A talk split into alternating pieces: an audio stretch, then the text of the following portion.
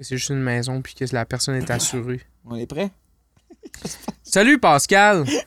J'espère que s'il y a qu'une maison puis que la personne est assurée, ça serait très ça. Ben, sais, vous, vous arrivez en ce moment, mais c'est parce qu'on vient d'interrompre la première, euh, la première tentative de cette introduction-là parce qu'il y a des sirènes de pompiers puis Sam est inquiet pour les assurances de la personne qui est en train de passer au feu. C'est une bonne personne. j'étais plus inquiet man. pour, les, pour la personne à savoir s'il était assuré parce que moi, ça a vraiment été long avant que je m'assure. Euh, et puis. Euh, c'est fait, là. Là, c'est fait. Là. Je suis rendu un, un, un- un homme. Là. Genre, je m'occupe de mes affaires maintenant. J'étais tellement que plus première fois que inquiet. t'achètes des assurances dans la vie, tu te sens, tu te sens vraiment comme une grande personne. Tu te sens monsieur. que ça amène. Exact. Puis j'étais plus, j'étais plus inquiet euh, des assurances euh, euh, de la personne que de refermer la fenêtre. J'ai même pas refermé la fenêtre. Non, hein?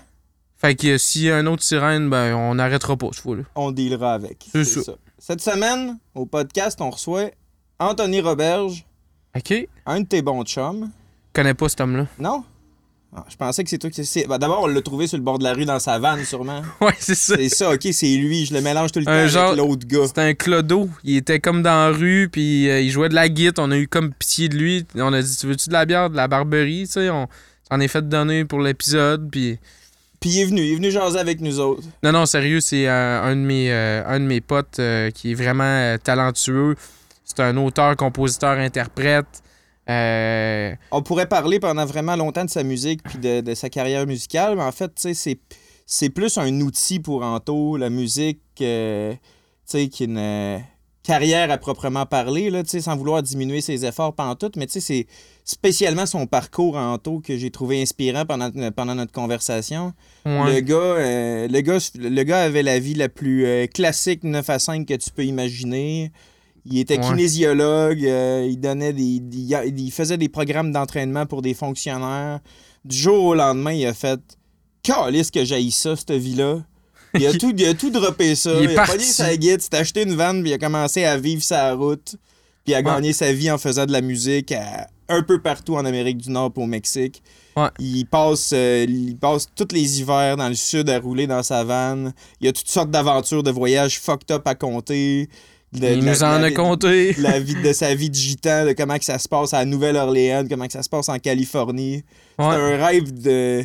C'est un wet dream de hippie des années 70, la vie en auto. là. Ça n'a aucun sens. Là. Ben oui, puis qui nous explique comment il fait pour trouver euh, des moyens de subsister, là, avec ça. Ça y prend des, de, de la créativité en maudit pour dire euh, il vive à l'année dans une vanne, faut que tu trouves des solutions. Fait que c'était super intéressant de l'entendre parler de ça. Euh, on avait hâte de présenter l'épisode. Il y a des bonnes anecdotes là, dans cet épisode-là. Quand même, hein? ouais. Le fait, rien que le fait qu'il avait peur pour sa vie les trois quarts du temps quand il était à Nouvelle-Orléans, tu sais. Ouais. Ou bien le fait qu'il a été obligé de poser des tailleurs pendant un bout parce que son char était brisé puis qu'il n'y avait pas de cash pour payer le garage. On veut pas vendre trop de punch, mais il y a quand même à peu près deux heures de contenu. Fait que euh, ça On était obligé de faire une pause. C'était le premier épisode qu'on était obligé de faire une pause parce que c'était. Ouais, on avait envie de pisser, c'était trop bon, on avait le goût de continuer. Ça fait que euh, c'est ça qu'on a fait. Fait que euh, sur ce, Euh, sit, sit back, back, enjoy, enjoy, and- et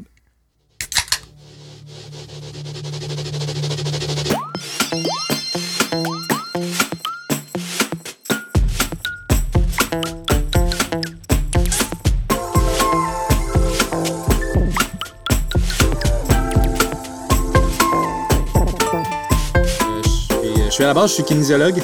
Ah ouais? J'ai un baccalauréat en kinésiologie. Euh, j'ai fait trois ans et demi d'université à l'université de Sherbrooke. Puis euh, c'est ça, je suis venu m'installer ici à Québec, euh, à Sainte-Foy, quelque part en 2016-2017.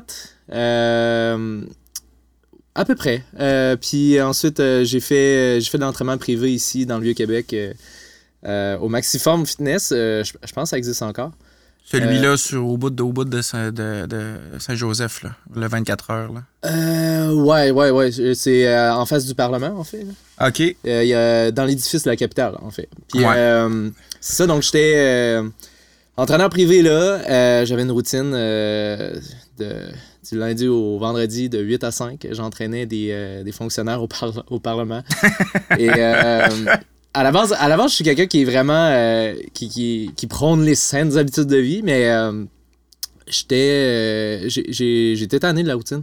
Je voulais, voulais m'investir plus dans ma carrière artistique. À la base, j'étais comme chansonnier. Je me promenais dans, dans les bars, dans les petits événements un peu partout au Québec pour faire du chansonnier. Et j'ai juste décidé de, de tout lâcher du jour au lendemain. J'ai lâché ma job, j'ai lâché mon appartement. Je vivais à Sainte-Foy. Et euh, je me suis acheté une vanne. Puis euh, c'est ça a parti comme ça. C'est une décision que tu as prise comme récemment ou ça fait combien de temps que tu vis comme ça? Euh, j'ai commencé à vivre dans une vanne en euh, juillet 2017, donc ça fait 5 ans. OK, fait que vraiment en avant, ça. Ahead of the curve, là, parce que c'est une mode qui est comme. hein, qui, a vraiment, qui a vraiment pris de l'ampleur des deux, trois dernières années, là, la Ouais, van life, mais. hein, Dans, dans ton temps, ça faisait peur beaucoup, là, euh, encore, là, tu sais. Ouais, en ben, 2017, c'est...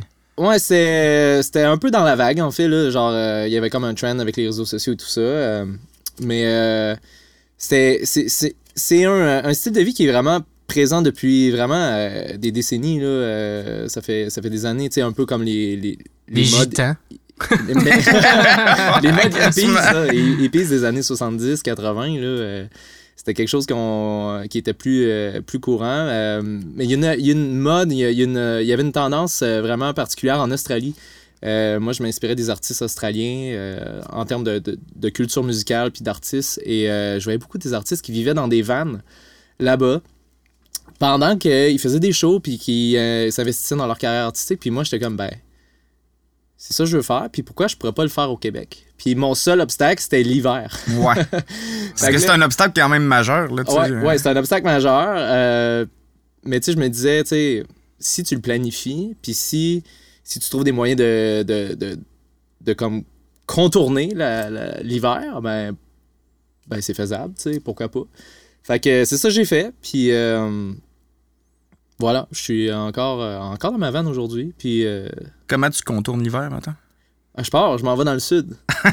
c'est pas, c'est pas compliqué. Tu migues avec les oiseaux. Ouais, exact, exact, comme les, les snowbirds. Quand tu vois les oiseaux partir, tu fais comment? Oups, ok, c'est fini. Non, c'est- c'est le temps, c'est le temps. Euh, ben, c'est ça, quand il se met à faire froid en novembre, là, euh, début décembre, là, Tu descends dans le sud des États-Unis ou plus bas que ça? Euh, chaque année, c'est différent un peu. Euh, là, j'arrive de la Californie. OK. Euh, j'ai comme fait, euh, tout bonnement, j'avais pas planifié ça, en tout. J'ai euh, fait le tour des États-Unis. euh, j'ai commencé par la Nouvelle-Orléans. Je suis allé à Las Cruces au Nouveau-Mexique. Ensuite, euh, Californie. Puis ensuite, bon, je suis resté en Californie trois mois. Ensuite, je suis remonté par l'Oregon. Et je suis revenu par le nord. le nord des États-Unis au lieu de passer, mettons, par le sud ou par le Canada. là. Ouais, ouais. Euh, mais ouais, j'ai- j'arrive dans. Je viens tout juste de passer les douanes. c'est. J'arrive au Québec. Ben, bien, re-bienvenue, re-bienvenue chez vous. Ça fait une semaine à peu près, c'est ça? euh? Ouais, ouais, ça fait. J'ai passé les douanes le 28 mai. Fait que ça fait. euh, Ça fait quoi, 10 jours? Ah, ben c'est ça, la dernière fois que Ouais. t'étais passé, euh, que t'étais passé chez nous, c'est ça, t'étais sur ton départ, finalement, tu t'en allais en Californie, me semble, hein, à la fin Ouais. de l'automne passé, ça se peut-tu? Ouais, ouais, ouais, Ah ouais, ouais. hein? On se Ouais. disait des adieux. euh, Ouais, ouais, je me rappelle de Ouais, ça. à chaque année, c'est un peu ça. Il faut que Ouais. je dise euh, salut au monde. Puis. euh, je pars, je pars tout seul. Je pars avec ma vanne. Puis là, je comme. Je me souviens, j'ai traversé les douanes euh, en novembre passé. J'avais 300 pièces dans mes poches. ouais, c'est ça, ouais. Boire, hein? J'étais là. OK, let's go. let's go, on va le faire. Puis euh, c'est ça. j'ai- Heureusement, ben, j'ai pu travailler en Nouvelle-Orléans. Je fais de la musique de rue. Et euh, ça me permet justement de couvrir mes frais de déplacement, euh, d'avoir euh, un revenu pendant que je voyage. Ça couvre mes, frais, mes, mes dépenses comme le gaz, la bouffe. Puis euh, j'ai aussi euh, les radios qui, qui m'aident aussi dans, dans euh, l'aspect budgétaire au niveau de mes paiements, par exemple, dans mon compte de banque. tu. T'as des redevances qui reviennent régulièrement, fait qu'au moins, t'as comme une Ouais. espèce de plancher. euh, Ouais, c'est ça. C'est un petit, un petit euh, des revenus passifs là, par rapport à ça. Fait que c'est ça qui est cool, c'est que en tant qu'artiste, euh, ça donne beaucoup de liberté, tu sais, euh, à créer. Ça donne beaucoup de liberté à, euh, à voyager. Fait que je trouve que le combo est parfait, sais, pour avoir ce style de vie-là. Puis il y a différentes façons de, de, de rendre ça bien structuré, puis, euh, puis faisable. Tu pas juste d'être dans un vieux Westphalia où c'est que tu t'as pas beaucoup de commodité ou euh, d'autonomie, tu. Euh, malgré que ça peut être bien le fun de, de voyager en Westphalia, mais, euh, mais c'est ça, le but, c'est de c'est d'avoir un peu de... Faut pas que tu sois pressé en West, là. J'ai tout le temps eu un kick sur ce genre de char-là, puis j'en voulais, puis j'ai embarqué dans un Westphalia juste une fois, euh, le lendemain de brosse en partant de Saint-Anne-des-Monts, où, euh, au Sea Shack. J'étais vraiment écœuré. ça faisait un bout qu'on était sur la go avec mes amis, puis je me suis je me suis mis sur le bord du chemin, puis c'était un Ontarien dans un Westphalia qui m'a embarqué. Ça nous a pris genre 7 heures. C'est quoi, Ouais. ça avance pas? C'est quoi Ah, ça? ça a pas de moteur, cette affaire-là. Aussitôt que t'as une côte, man, ça devient super slow. Ouais. Puis tu sais, ce qui est vraiment drôle, c'est que je sais pas si c'est tous les modèles de West, mais la prise d'air du radiateur est à l'intérieur du char, à l'arrière. Ah ouais. Fait que dans le fond, c'était designé pour respirer au. Le moteur respire au pot, dans le fond, c'est ça? finalement? Quasiment ça, ouais, c'est ça. Faut que tu le gèles bien raide pour qu'il fonctionne ça, comme, ça, comme il il va faut. plus vite dans ce temps-là. Et c'était vraiment, c'était vraiment freakant parce que le gars, tu sais, je parlais pas super bien anglais quand, j'ai fait ce road trip-là. C'était un Ontarien, euh, tu sais, il était super smart, mais là, j'avais de la misère à communiquer avec. Puis à tout moment, il voyait le gauge de température de son char monter. il disait vite parce qu'il traînait des boîtes. Fallait que j'aille en arrière, que je tasse les boîtes du radiateur, puis que je, que je brasse de l'air un peu. Puis là, whoop, on était beau, là, tu sais, on était capable de rouler encore un bout. Ah, j'ai j'ai croisé une amie en Californie qui elle avait, elle avait un Westphalia, puis il fallait tout le temps qu'elle rajoute de l'huile à chaque fois qu'elle partait. Son était tout le temps à terre, ben, ça dégoûtait à terre, tu sais, c'était comme Oh ouais, c'est des vieilles régines, là, tu sais. le bordel, puis euh, Ah, tu sais, souvent, souvent les gens tombent tout le temps en panne avec ça, puis... euh, Ils en c'est- font c'est plus difficile. avec la recrudescence des, des, des, des van life. euh, Pourquoi que Volkswagen, fait pas genre rien? On va Il y, en, il y en a des modèles plus récents, mais c'est parce que le style, le, le- le- le trip hippie des Westphalia, c'est ça, c'est les vieux West des Ouais. années euh, 70, 60, 70, là, tu sais, euh, full personnalisable, puis tout, là, il y a Ouais. des de tout ça, des regroupements de, de, de monde qui ont des Westphalia modifiés, puis... euh, Ouais. Il, y a, il y a aussi des, des modèles qui sont sortis euh, en Europe. Euh, je sais qu'il y en a un qui s'appelle le Volkswagen California. Puis c'est un modèle plus moderne, là, mais vraiment, vraiment bien aménagé, là, style Safari Condo ou ben, des, des- des gros modèles de van là, full équipe. Là. Mais c'est ça, c'est plus comme, comme avant, là, à la bonne franquette. Là. Puis comment ça se passe? Maintenant, là, tu dis que t'as passé un bout à Nouvelle-Orléans, tu faisais de la musique de rue là-bas, parce Ouais. que c'est, ça qui m'intrigue, là, tu. Tu pars, tu passes un road trip pendant six mois de temps en migration dans ta van, euh, Exact. dans un, dans un pays étranger, là, tu. Ça reste, tu c'est les États, c'est pas super loin, mais pareil, Mhm. là, tu sais. euh, Mhm. Yake, à quel point que c'est compliqué de pouvoir faire de la musique de rue dans le Vieux-Québec, à Nouvelle-Orléans. C'est quoi, tu débarques, puis euh, tu fais ta shit comme tu veux, puis, euh, Ben, en fait, en fait j'ai été vraiment surpris. Ben, je me suis renseigné un peu euh, avant de partir, mais euh, la Nouvelle-Orléans, c'est vraiment réputé comme euh, pour la liberté d'expression. Euh, Il n'y a, pas beaucoup de réglementation sur le street performing. Euh, Puis ça fait en sorte que il y a tellement une belle chimie, une belle énergie dans les milieux touristiques là-bas, notamment dans le French Quarter, qu'ils appellent. Euh, on voit littéralement des fanfares, des gros bands qui débarquent directement dans les rues. Et, euh, et c'est un peu le bordel, en fait. Mais, mais c'est ça la beauté de la chose. À un moment donné, faut, euh, c'est im- important d'avoir un laisser-aller, laisser les gens s'exprimer, euh, qu'on n'a pas dans certaines villes. Mais la Nouvelle-Orléans, là. Donc, il n'y a, a pas beaucoup de réglementation sur la musique de rue. Puis, littéralement, je suis arrivé là-bas, puis je me suis installé, j'ai mis, mon petit ampli à batterie, euh, j'ai comme un- une valise sur mon pied gauche, une tambourine sur mon pied droit, euh, je fais l'harmonica aussi, je chante, puis je fais des covers en anglais. Des fois, je fais un peu de francophone, puis ça, ça pognait. Tu fais-tu tes tunes aussi ou tu fais tes tunes Ouais, au travers? Ouais, ouais, ouais. J'en- j'en glisse quelques-unes. Puis euh, c'est sûr que ce sera pas les, les tunes qui vont m'apporter un peu plus de, de type, mettons, parce que les gens connaissent pas ça. ouais, ils vont s'arrêter plus sur un cover qui tripe que t'es capable de faire. C'est en tu plein ça. Puis, euh, puis c'est ça, je suis resté là pendant un mois, littéralement, en Nouvelle-Orléans, puis ça m'a permis de, de financer là, euh, une bonne partie de mon voyage, en fait. Là. Ah Euh, ouais. T'as-tu rencontré pas mal de monde? Tu collabores-tu avec d'autres artistes quand t'es là-bas ou ben non, tu restes euh, un peu dans ta petite bulle à faire tes affaires, ton coin de rue, euh, tu sais? Ben, c'est sûr que, tu sais, je vais rencontrer toutes sortes d'artistes qui vont qui, qui vont apparaître euh, sur le chemin, là, tu sais. Euh, des fois, je suis en train de m'installer, euh, puis là, ben, il y a quelqu'un d'autre, un autre artiste qui arrive en même temps, puis là, ben, ah, tu fais tel genre de, de- de musique ou tel style d'instrumentation, puis... puis c'est là que tu sais, je peux justement échanger avec d'autres artistes dans, dans ces milieux locaux-là. Puis je peux aussi juste me pointer dans des bars. Là-bas, le jazz est, est vraiment fort. là. C'est vraiment euh, une- un aspect là, typique de la Nouvelle-Orléans. Euh, mais oui, tu sais, j'ai rencontré d'autres artistes. Puis des fois, c'est, ça, ça se termine avec des jams euh, un peu euh, à l'improviste. ça. Ah, Dans, dans la rue, mettons, là, vous, vous pouvez faire, puis après ça, vous splittez le type, genre un truc Ouais, de ouais. même, ou hein, c'est ça? Ouais, et, je me souviens, euh, il y a- un, euh, un- un jeune, un, un jeune adolescent, puis lui, son, son trip, c'était de faire de la percussion sur des. euh, sur des. euh, comment dire Des bols Hmm. ou des, des chaudières. Ouais. C'est ça que je cherchais. Ah, excusez, je cherche mes mots parce que. Oh, une chaudière, fait- c'est une sorte de bol, là. Tu, genre, tu manges juste pas la même affaire dedans, là. Ça fait, euh, ça fait six mois que, genre, que je parle en je anglais. cherche le Fait que mot. Des fois, je cherche mes mots. Non, ouais. Euh, mais euh, ce, ce gars-là, il faisait de la percussion sur des, euh, sur des chaudières, puis des bols, puis tout ça. Puis, mais il était seul, tu sais. Il faisait juste des beats, tu sais. Ouais. Fait que j'ai dit, ben, viens avec moi. Puis Hmm. fais des beats par-dessus moi, tu sais, par, par, par-dessus mes tonnes. Puis ça marchait, tu sais. Il, il faisait quel- quelques, quelques tricks. Puis ouais, après ça, on splitait. Ben oui, c'est C'est ça. le fun, c'est un trip à faire. Puis, euh, puis ça me permet à moi de, de juste, tu sais, c'est le feeling de, de jouer avec quelqu'un d'autre aussi, là, c'est, euh, c'est le fun. Parce que je suis souvent en mode homme orchestre, un peu, là, c'est ça mon, mon show, mais c'est le fun de, de collaborer. Ben, c'est cool parce que ça crée des moments magiques, de même en plein milieu d'une rue, des, des- du monde qui se rencontre, qui décide de jammer, tu sais, ça donne un méchant bon show. Mais comme on parlait tantôt un peu dehors, euh, les, les législations ici, mettons dans la ville de Québec ou dans la plupart des villes au, au Québec, permettent même pas ça, dans le fond, là, tu sais. euh. Euh, ils le permettent, mais c'est beaucoup plus structuré ici à Québec, euh, par exemple. Euh, on, on voit des auditions, on voit, on voit vraiment, tu sais, comme il y, a une cartographie des endroits où on peut performer dans la ville de Québec. Et euh, c'est ça, ça rend, ça rend la chose beaucoup plus structurée et encadrée, puis parfois ça, ça limite les artistes à vraiment, comme s'exprimer comme ils veulent. Euh, mais il y a aussi une certaine forme aussi de respect de la, de la communauté lo- locale, des, des locaux qui restent dans le Vieux-Québec, par exemple, ou ailleurs. euh, il y a aussi du street performing qui peut se faire aussi à, à Limoilou. Mais, euh, mais c'est ça, ça rend la chose moins Organique, peut-être? organique. Ouais, exact. Exact. Puis, euh, tu sais, mettons, je compare à une ville comme Phoenix, en Arizona.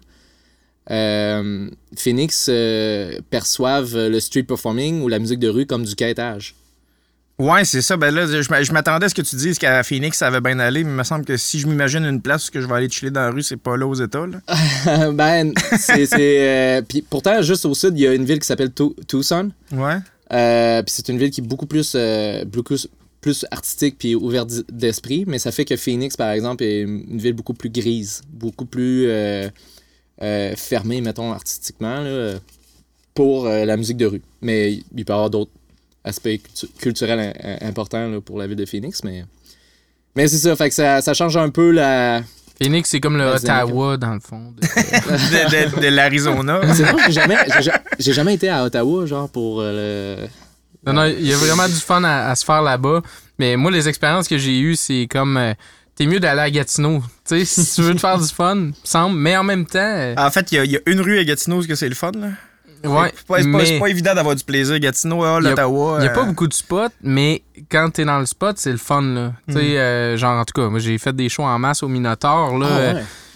Méchante belle place, là, cette rue-là, là, je me souviens pas comment qu'elle s'appelle, là. Faudrait Où je est-ce que l'université elle est là? Il y a comme une espèce de strip avec une coupe de bar. Là. mais- Ouais, c'est ça. Le Minotaur, c'est vraiment cool, là. Puis il y a de la vie, là. dans de- Mais c'est ça, c'est une rue, mais ça, ça brasse, tu sais. Mm.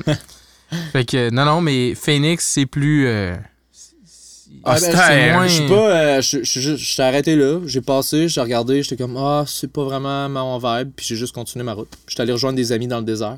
C'est le fun, on est arrivé là-bas. euh, on était une gang de Québécois, mais on s'est tout appelé Hey, on se fait un meet-up dans le désert. Puis on est toute une gang de, gens qui étaient partis avec leur van cet hiver. Puis euh, on s'est tous rencontrés dans le désert avec nos vannes. Puis là, on est resté là pendant quatre jours. Puis on faisait rien. On était comme en vacances, puis on, se parquait là, puis on se faisait des feux de la bouffe commune. Puis euh, c'est ça. Mais c'est ça. Quand je vois qu'il y a des villes que c'est plus ou moins permis de faire ça, je fais juste continuer ma route. Ouais, c'est ça, tu t'arrêtes pas, ça sert à rien. Ouais. Mais ton objectif, ton objectif, mettons, ta destination principale, c'était la Californie. Tu en allais où? À, à LA ou à San Diego? ou à- Euh, San Diego, ouais. San Diego, c'était euh, c'est une ville que j'avais déjà explorée avant. Et euh, San Diego, il y a une, une petite ville dans San Diego qui s'appelle Ocean Beach, qui est incroyable. C'est c'est vraiment un peu plus hippie comme, comme ambiance, mais beaucoup de gens, c'est des vannes partout. Euh, à chaque mercredi, il y a des marchés publics où on peut euh, simplement euh, aller là, on peut s'installer, jouer dans la rue, puis même aussi pour les artisans, les gens qui font de l'art, euh, et de la création d'objets, des bijoux, Du Euh, tie-dye. du tie-dye, des tableaux de peinture, whatever. Ça devient, la, la rue, elle devient complètement comme un- une exposition, pour les artistes, puis une fenêtre pour, pour les, les artisans. Et euh, c'est vraiment plus facile, tu sais, pour, euh, pour nous de juste faire notre travail, tu sais. Puis, euh, puis c'est bondé de monde aussi, fait que ça a été pour moi aussi un autre endroit où j'ai pu travailler. Et là-bas, ben, je pouvais comme apprécier le- les belles températures, le surf. Puis il y avait aussi d'autres Québécois, fait que j'avais tout le beau melting spot de, de tout faire ça. Là. C'est fascinant, là, tu sais, dans le fond, tous les stéréotypes de la culture euh, nomade hippie des années 60-70, finalement, ça n'a jamais arrêté, tu sais, c'est encore, euh, Et Ça existe. à c'est encore possible de ben retourner oui. en Californie puis Ben d'aller oui. chiller là à l'année. Ouais. hein. Et C'est le fun, des fois, on voit des personnes un peu plus âgées qui sont comme dans un. Encore dans ce beat-là, là, tu sais, puis qui est- tu vois, ok, c'est, ça existe encore, tu sais. Ah, Puis, ouais. euh, ouais, c'est inspirant. Là. Il, y a, euh, il y a un gros. euh, c'est sûr que tu sais, la portion de la, de la côte ouest américaine, il y, a un- y a quand même une vibe un peu plus euh, de laisser aller. Là. Il y a comme un- un- l'esprit un peu hippie là, qui, qui est présente. C'est la chaleur qui fait ça.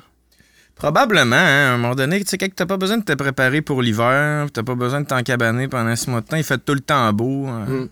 Ben, c'est sûr que tu sais, il y, a une, euh, il y a une portion plus au nord de la Californie puis l'Oregon qui est quand même assez, euh, assez froide là, durant l'hiver. Euh, mais euh, ouais, il y a, il y il y a- il y a une culture, il y a quelque chose, il y a, une vibe qui est vraiment différente, là, ça c'est clair. Euh, parce que je suis allé aussi euh, en Floride.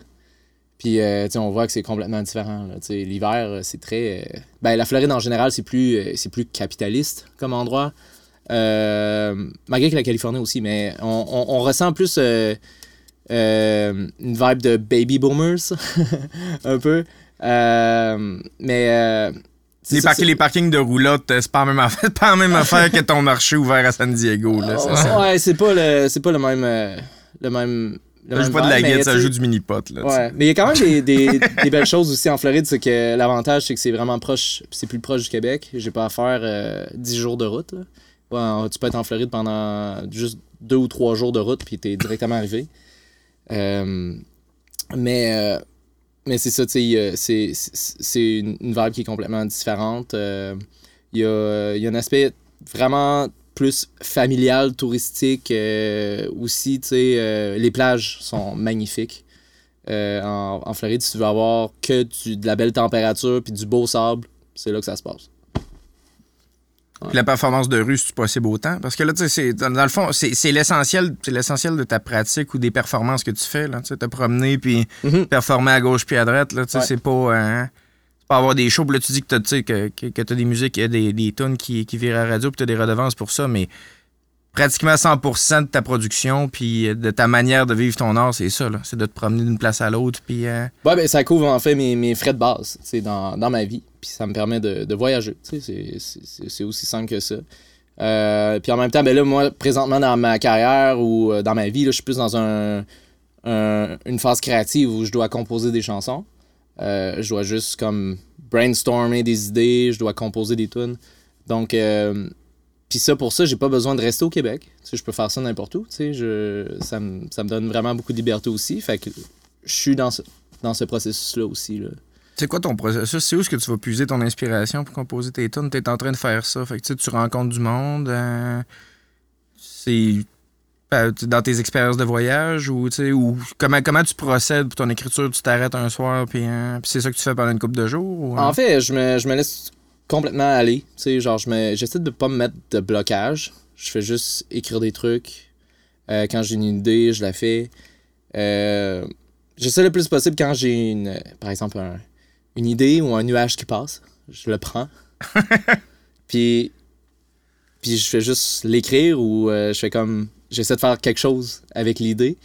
Mais si le nuage, il passe puis je le prends pas, ben l'idée est, est partie. Comme je la trop reverrai tard. plus. Il va être trop tard, tu sais.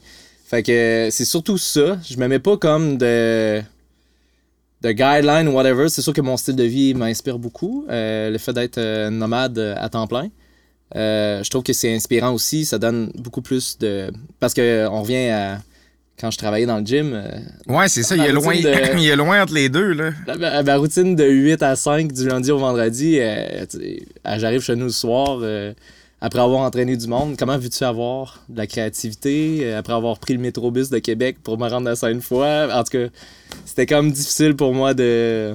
Si le nuage y passait pendant que t'étais en train de montrer à quelqu'un à faire ses, euh, à faire ses curls, oublie ça, là. Tu t'as pas le temps de le noter, là. c'était- plus, euh, ouais, c'était plus euh, complexe. On dirait que mon cerveau créatif était pas, euh, était pas vraiment stimulé dans ce genre de style de vie-là.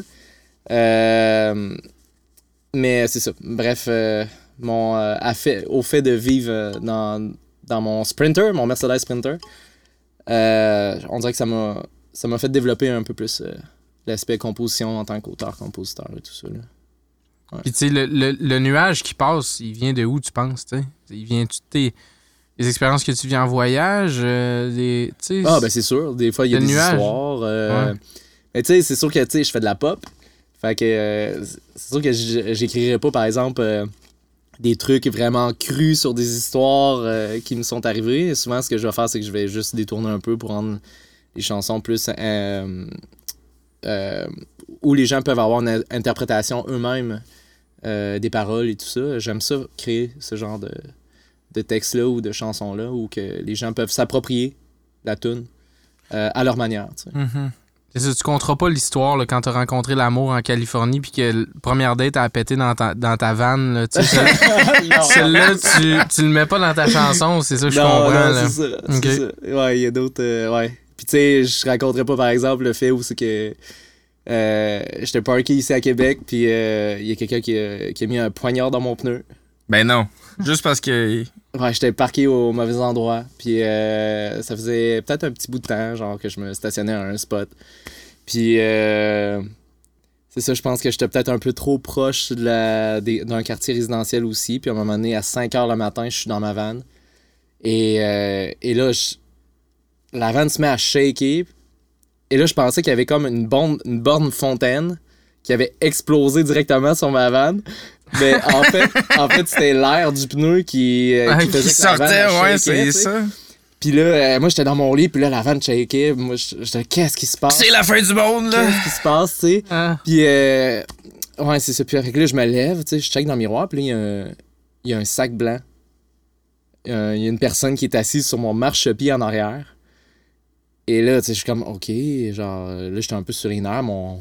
la patate à pomper, tu sais. Ouais, t'es en fait un flea, là. sais. Puis là, euh, tasse le rideau. Puis là, mon réflexe a été de barrer mes portes. Puis quand tu barres les portes, ça fait toc. Puis là, les lumières, ils flashent. Hmm. Fait que là, il va savoir que, Que t'es alerte. que je suis à l'intérieur du véhicule ou ben qu'il y a- Tu dormais tes portes débarrées, ben tranquille. euh, Non, non, les portes étaient barrées, là. Ok.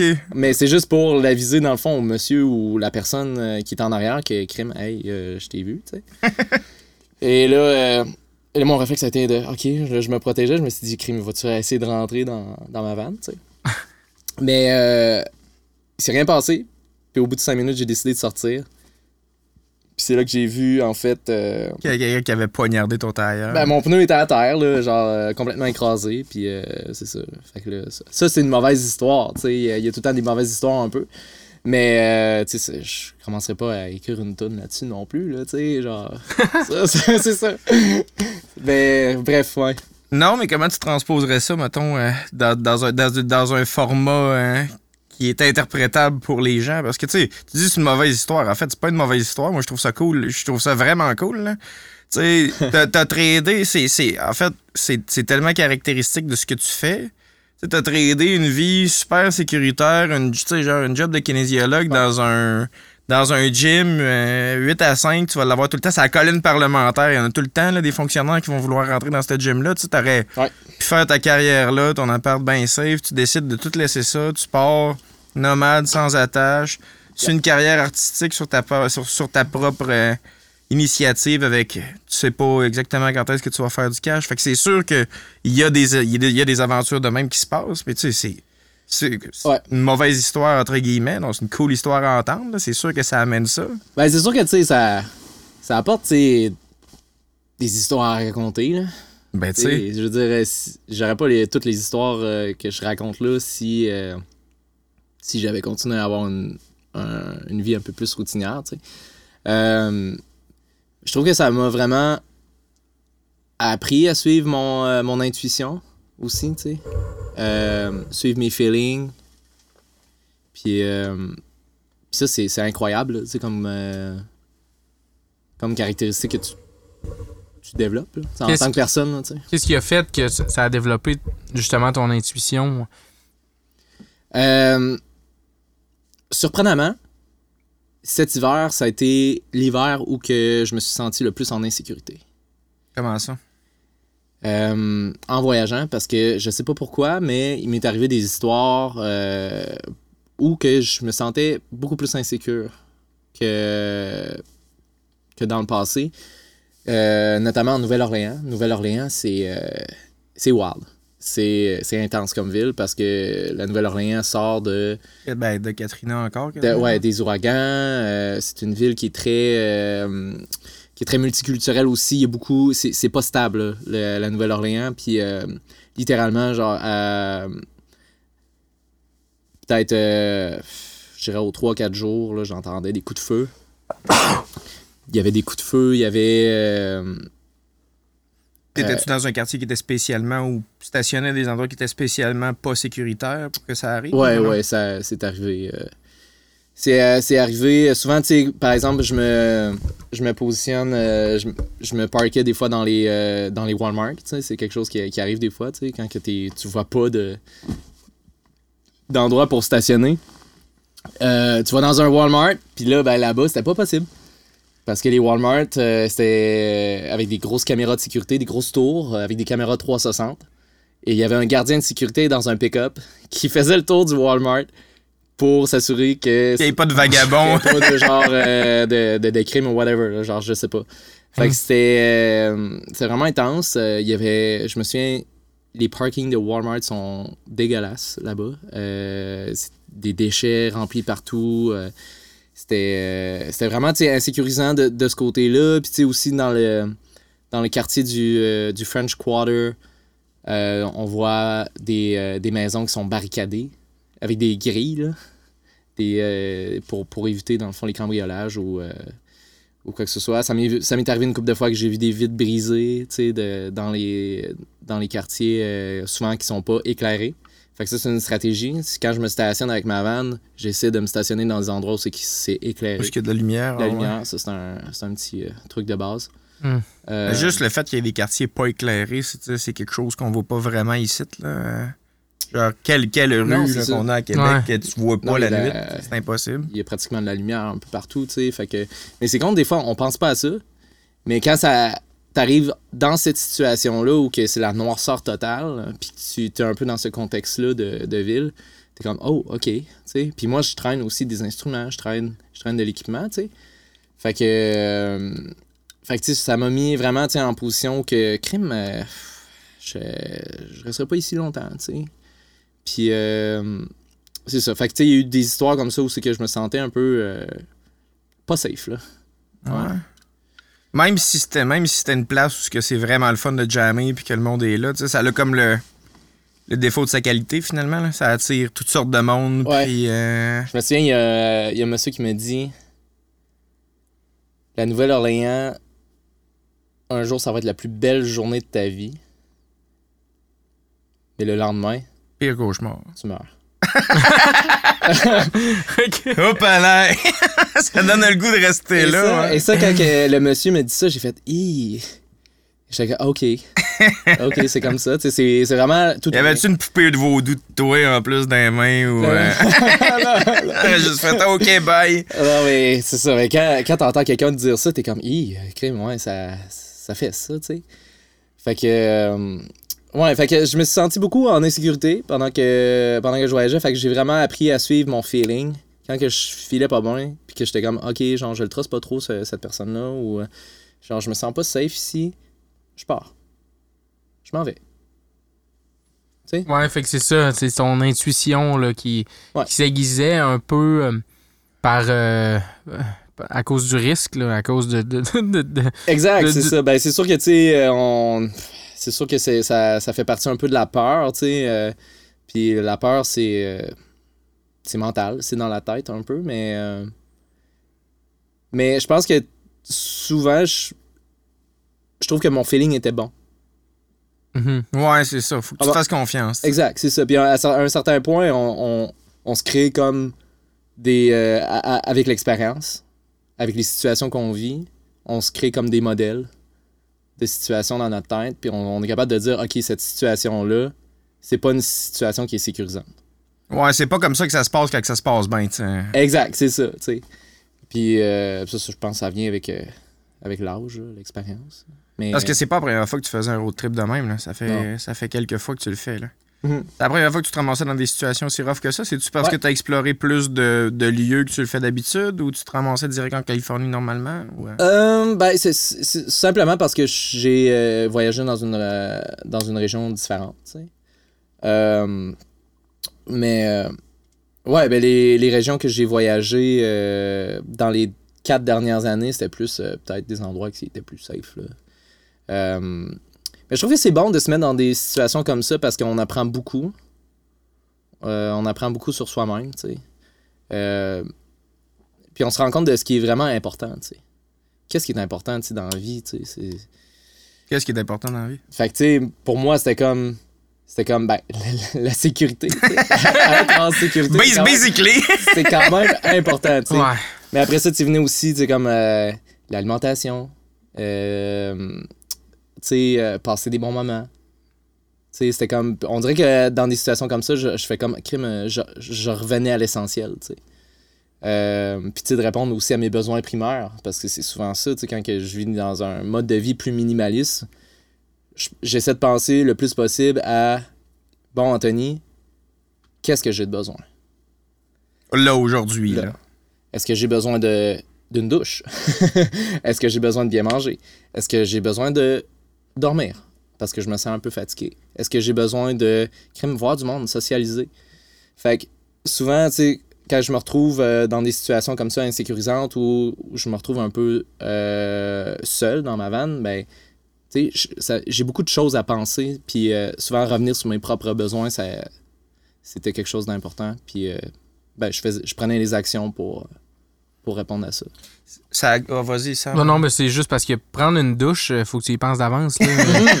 c'est ça, c'est hein, tu pas, penses pas euh, à ça, moi, c'est facile. non, non, c'est ça. on J'en prends pas- deux dans la journée si j'en ai besoin. Non, c'est ça, mais c'est un peu plus d'organisation.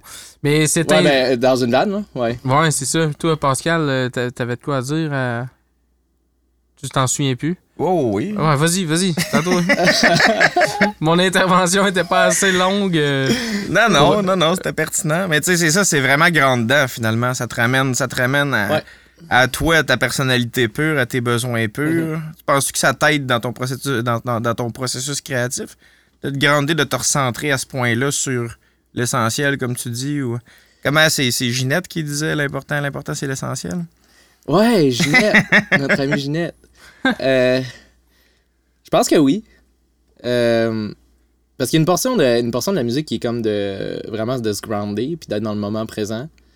Euh, puis aussi d'avoir un certain laisser-aller au niveau de l'esprit puis créatif.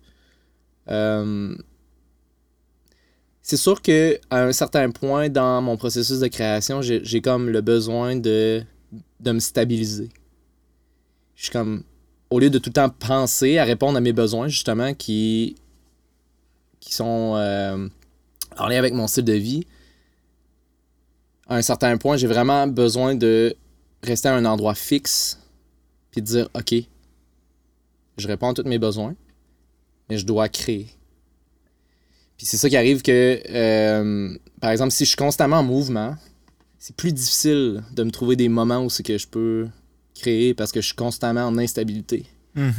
Fait que. euh, ouais, il y a cet aspect-là qui est, que je dirais qui est, qui est quand même euh, important, tu sais, quand que je compose, mettons, des chansons. là. de, de trouver des moments où c'est que je suis, je suis confortable. L'instabilité avant, mettons, t'inspire, te donne du, du vécu, mais quand c'est le Exact. temps de le concrétiser puis de prendre le nuage Exact. puis de, le- de, de- de le concrétiser, là, faut que tu sois dans un spot euh, sécuritaire que tu le sais que que Ouais. tu vas avoir une stabilité. Il n'y a là, pas que- quelqu'un qui va flatter ton tailleur pendant que tu es en train d'écrire. Ouais, c'est ça. Ouais, voilà. Ça a l'air d'un équilibre difficile à aller chercher avec le mode de vie que t'as, tu sais, parce que tu dis, il faut que je puisse saisir le nuage quand il passe Ouais. pour, pour créer. Sauf que, tu sais, si le nuage il passe pendant que tu as besoin d'une douche, Ouais. ben, c'est ça, le but, c'est d'avoir, euh, souvent, mettons, euh, moi, mon truc, c'est d'avoir un calepin. Calepin proche, ou ben, j'écris des notes sur mon sel. Mais je prends le réflexe aussitôt que l'idée elle passe, là, Ouais. tu sais, tu, la, Ouais. tu la ramasses. Ouais. Ouais, c'est c'est juste de la noter. Tu la notes, tu l'écris, c'est tout. Puis après ça, tu passes à autre chose. Mais quand c'est le temps, de, par exemple, d'avoir des moments de créer, ben, justement, je prends ce moment-là où c'est que je suis confortable, je suis bien, je reviens dans ces notes-là. Puis, euh, puis je travaille là-dessus. Ça ressemble à quoi le, le- le genre d'idée qui te passe par la tête? C'est des mélodies, c'est des, des phrases, c'est des textes? des, euh, euh, c'est souvent des mots. Des mots, genre, euh, que j'entends, puis je suis comme, ah, c'est- ah, c'est beau, ça. Et le désert, genre? Ouais, ouais, exact. Euh, ben- Ocean Beach. Ouais. Mais souvent, tu sais, c'est ça, c'est des, c'est des triggers, c'est des, des mots qui stimulent, on dirait. Puis euh, on part de ça, puis on crée des affaires. Puis euh, c'est comme ça, euh, c'est comme ça que j'y vais. Puis euh, à un certain point, il faut comme dire, OK, faut créer, faut le faire. Parce Pourquoi, si- pourquoi faux? Parce que parce que c'est parce que c'est ça qui ben, tu sais à Nouvelle-Orléans tu le disais toi-même là tu sais la majorité du cash que tu vas faire c'est en faisant des covers puis des tunes que le monde ils connaissent fait que tu sais c'est pas c'est pas ta création personnelle qui te fait vivre le plus tu sais puis Ouais. qui alimente le plus ton mode de vie mais faut que tu crées pareil Ouais, ben, je sens que c'est mon travail, tu sais, en tant qu'artiste. euh, la, la société a besoin de ça. La société a besoin de gens qui créent, je pense. Parce que sinon, tout serait gris. Tout serait pareil. Puis euh, ça serait laid, là. Ça serait vraiment laid, là, s'il y ça avait ressemblerait à. Phoenix un peu là. Genre, mais, euh, mais c'est ça, tu sais, je pense que c'est un- travail, tu sais. Faut, faut que des gens créent. Euh, ça fait partie un peu de la. Je pense l'équilibre de vie qu'on a euh, dans l'ordre social là, du monde, là, tout ça. là. C'est un travail que tu as choisi de faire, mais tu sais, c'est pas, c'est pas la première direction que tu avais pris. As-tu tout le temps senti que tu avais besoin de créer comme ça ou ben parce que tu as, choisi de t'en aller vers euh, les sciences de la santé essentiellement au début, tu sais, fait que c'est- c'était-tu, c'était-tu par souci de sécurité puis de, de, de- de confort que tu as choisi ça? Parce que là, tu as un mode de vie qui est complètement différent puis tu as aussi ouais. une carrière qui est complètement différente. Ouais, Tu complètement. réponds à un besoin social euh, pas complètement opposé. Je pense que ça fait du bien à tout le monde aussi d'avoir euh, Ouais. de la couleur puis de l'art dans sa vie, mais, Ouais. mais on n'est pas à la même place pendant tout. Mhm. Non, non, complètement. euh, Ouais, complètement ailleurs. Euh, Mes parents m'ont offert une guitare quand j'avais 13 ans. J'ai jamais arrêté. Genre, à chaque jour, on dirait que c'est comme un- une libération, c'est comme un- une méditation que je fais. Je prends ma guitare, puis je- ça me fait du bien. Puis, euh, je pense qu'à un certain point, ça me rongeait de pas mettre mon énergie à fond dans ça parce que c'était un peu comme un petit rêve là, que j'avais quand j'étais jeune de, de juste prendre ma guitare, faire de la tournée constamment, faire des shows euh, et tout ça. Puis là, ben, j'ai, eu l'idée justement de, combiner ça avec la vanne. Puis là, j'étais comme, ben là, c'est, incroyable cette idée-là. Fait que je trouve ça cool, ça se complète bien. Puis euh, voilà, mais je, trou- je trouve que présentement, l'équilibre de vie que j'ai avec ça, ça me ferait vraiment pas retourner à mon travail d'auparavant. Euh, même si ma job d'entraîneur ou de kinésiologue, ça m'a tellement apporté. Ça m'a apporté vraiment beaucoup de, connaissances sur la santé, la nutrition, euh, le, fait de prendre soin de soi-même. Euh, fait c'est vraiment des connaissances qui sont pas perdues. Ça doit être quand même utile que tu vis comme nomade aussi parce que pas mal, pas mal sûr que j'aurais de la misère à remplir mes besoins personnels dans le Ouais. même mode de vie. hein. Ouais, exact. Je suis pas, je suis pas tellement bon pour le faire avec un mode de vie sédentaire. fait que- Ça, c'est, ça, c'est à part quand t'as des bris de. Tu sais, avec ton véhicule. Ouais. Là, cet été, tu me disais que ça a bien été, mais. ouais, j'ai eu Ben, des- c'est- cet hiver, c'est-à-dire, mais. Ouais. Tu sais. euh, Ouais, ben, je suis parti euh, en novembre. Euh, avant de partir, j'ai acheté pour euh, 2000 dollars de pièces. Euh, puis, euh, c'est ça, ben, tu sais, le fait de vivre dans un véhicule, pour moi, c'est aussi un, un apprentissage au niveau mécanique. Euh, parce que, bon, j'ai un Mercedes.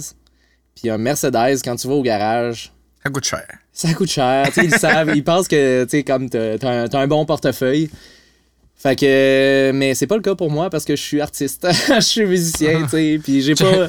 Check ce qu'il y a dedans, mon Mercedes, ma- c'est ma, ma maison. c'est ça, je traîne à la maison, là, tu sais.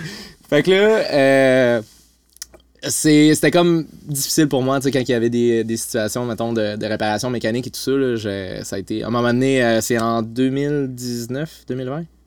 Euh, 2019, novembre 2019, euh, je tombe en panne. La réparation me coûte 4000 dollars. Au palais. Je suis comme, tabarnak, mais là, j'ai pas l'argent. Ça en fait des types à Nouvelle-Orléans, ça? Ah ouais, ouais, c'est beaucoup de types, là, tu sais. Puis, euh, fait que là, je parle avec le, le monsieur, puis euh, le monsieur à l'accueil, puis il me dit, ouais, ben, écoute, on recherche un monsieur pour poser des pneus, tu sais, euh, tu pourrais travailler pour nous autres si tu veux. Pendant un petit bout. Fait que là, je suis comme, ouais. J'avais pas vraiment d'autres options. tu payes tes réparations en travaillant pour eux autres pendant un bout. Fait que là, c'est ça. Fait que là, j'ai décidé de, de travailler pour le garage pendant six semaines. Fait que j'ai posé des pneus euh, au garage. Puis euh, c'est là que j'ai appris un peu la mécanique aussi. J'ai eu des, un cours euh, un peu sur le- la mécanique de base. Euh, je salue d'ailleurs euh, Mécatechnique à Lévis. Mais, Salut, mécotechnique. Salut. puis, euh, mais ouais, c'est ça. euh, Ça m'a permis justement de d'apprendre un peu la mécanique. Mais c'est- pendant six semaines, j'ai euh, j'ai changé des pneus, posé des pneus. Puis euh, après ça, je suis parti. Je suis parti en Floride. Euh, en, c'est ça, l'hiver euh, 2020, là, j'étais en, j'étais parti en Floride. Pré-pandémie. Ouais, pré-pandémie. Puis après ça, euh, j'étais en Floride, puis là, la pandémie était. Paf! Ouais, c'est Là, j'étais obligé de revenir au Québec parce que là, genre, c'était le bordel. Tout le monde était au Costco euh, à aller chercher du papier de toilette. Ah, là-bas aussi! ouais, fait que euh, voilà, tu sais, c'était comme un peu le bordel. Mais euh, ouais, c'est, c'est l'avantage aussi d'être euh, dans, dans une van. C'était comme. Ça m'a apporté euh, des connaissances parce que au lieu de payer 4000 pour un garage, mais je me suis dit, ben, ok, je vais commencer à faire des trucs moi-même. Ben oui, ça t'a apporté ça, tu sais. euh, Euh, puis là, j'ai fallu que je me botte un peu les, les faux fun. ouais. En même temps, c'est c'est vraiment cohérent. Tu sais, tu dis, genre, je suis habitué. Tu sais, ça m'arrive de jammer que, que je croise du monde avec qui c'est le fun, mais tu sais, je suis un peu homme orchestre. Fait que, tu chantes, tu joues tous tes, de, tes instruments, tu t'organises pour soutenir ta propre vie, tu répares ton Mercedes. Pas grand chose que tu fais pas euh, de manière autonome. Ouais, finalement. ben, il faut, euh, faut faire, faut, faut gérer ça. C'est pas facile d'être artiste, là. C'est pas facile, faut, faut faire des, sacrifices, tu sais, euh, mais, ouais, mais bien s'entourer aussi, c'est important. C'est c'est ça, je me rends compte aussi. C'est d'avoir les bonnes personnes avec qui, avec qui travailler. euh, des fois, c'est bon de déléguer à d'autres mondes, tu parce que souvent, il y a des connaissances que on peut juste pas avoir, là, parce qu'à un moment donné si je mets tout mon temps sur la mécanique, mais là, j'ai plus de temps pour composer, ou, tu sais, voilà. Comment peu- tu procèdes pour déléguer? Tu sais, quand t'es parti, tu restes en contact avec du monde d'ici, t'envoies tes idées, euh, tu commences, tu sais, es-tu capable, es-tu capable d'enregistrer des fois des tunes que t'as- que- que- sur lesquelles tu travailles, mais à partir, Ben, euh, à ça, partir tu- de loin? T'es comme installé un petit setup de ce que j'ai compris là, dans ta Ouais. vanne pour pouvoir enregistrer tes idées. euh. Ouais, c'est ça. Ben, en fait, mon, euh, mon setup, c'est que j'ai un, euh, un MacBook, j'ai un petit préamp, puis là, avec un euh, micro-condensateur, euh, on dit consa- condensateur ou condenseur? Condescendant. Condenseur. non, un micro-condensateur. condensateur, voilà. Et euh, C'est ça que Sam qui veut qu'on aille pour le podcast, là. C'est ça qu'on a. Non, c'est pas ça que. En tout cas, on va ouais. checker la technique. Là, ce qu'on a en ce moment, pour les gens qui se demandent, les micro-condensateurs, c'est ça qu'on a. Ok. Bon, fait que, fait qu'Anthony, fait qu'Anthony a acheté un micro-condensateur. Voilà, ça. Ouais. Genre, genre pareil. Là. Puis Ouais. euh, avec ce micro-là, ben, je peux faire des maquettes. Euh, je fais des démos euh, de mes chansons. Je structure mes chansons avant d'arriver dans un vrai studio. Euh, puis c'est ça, puis je reste en contact avec euh, des artistes de Québec. Puis, euh, puis je fais de la production ici à Québec. Fait que c'est, euh, c'est vraiment le fun. Quand j'en reviens, puis je, je travaille sur mes tunes euh, un peu plus. tu. Ben tu, oui. tu finalises finalement sur euh, les, les brouillons que tu as créés, euh, Ouais. sans vouloir diminuer rien, mais c'est ça, tu sais, genre, euh, Mhm. tu startes ta production sur, le, sur le chemin. T'as-tu Tes- tes- tes, brouillons, sais, moi j'ai entendu un peu tes brouillons, tu sais, euh, avant c'était vraiment euh, guitare-voix. Puis maintenant, t'as t'as- plus le goût de t'investir dans plus l'arrangement autour, hein, les autres instruments, trouver ton idée. euh, Qu'est-ce Ouais. qui t'a amené à, à faire ça un peu, de, de dire euh, OK, j'ai envie d'explorer un peu plus que juste ma tune guide voix, tu sais. euh? Ben, je pense que c'est important de, de, de faire ça, de- d'essayer de créer des arrangements parce qu'on peut, par exemple, imaginer vers où que la chanson peut aller à un certain niveau, tu sais. Puis je trouve que c'est bon aussi de sortir des idées comme ça parce que ça peut donner, par exemple, des idées aux euh, réalisateurs. Ça peut donner des, euh, des idées au gars qui va faire le mixing. Euh, les musiciens que tu vas engager. Exact, euh, les musiciens que, que je vais engager. Fait que je trouve que c'est bon de, de- de faire ça d'avance parce que ça permet vraiment de bien structurer vers où que la chanson peut aller.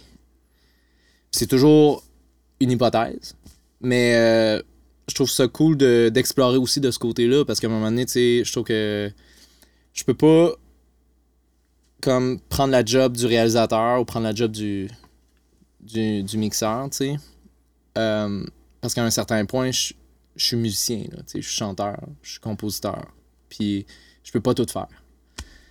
Euh, fait que c'est bon, tu sais, c'est bon de déléguer à un certain point parce qu'à un moment donné, il y a des gens qui vont avoir beaucoup de bien meilleures connaissances euh, pour, par exemple, réparer mon moteur ou, tu sais, Ouais, ouais. tu sais, ou euh, faire ou euh, Faire l'arrangement ou mixer l'arrangement.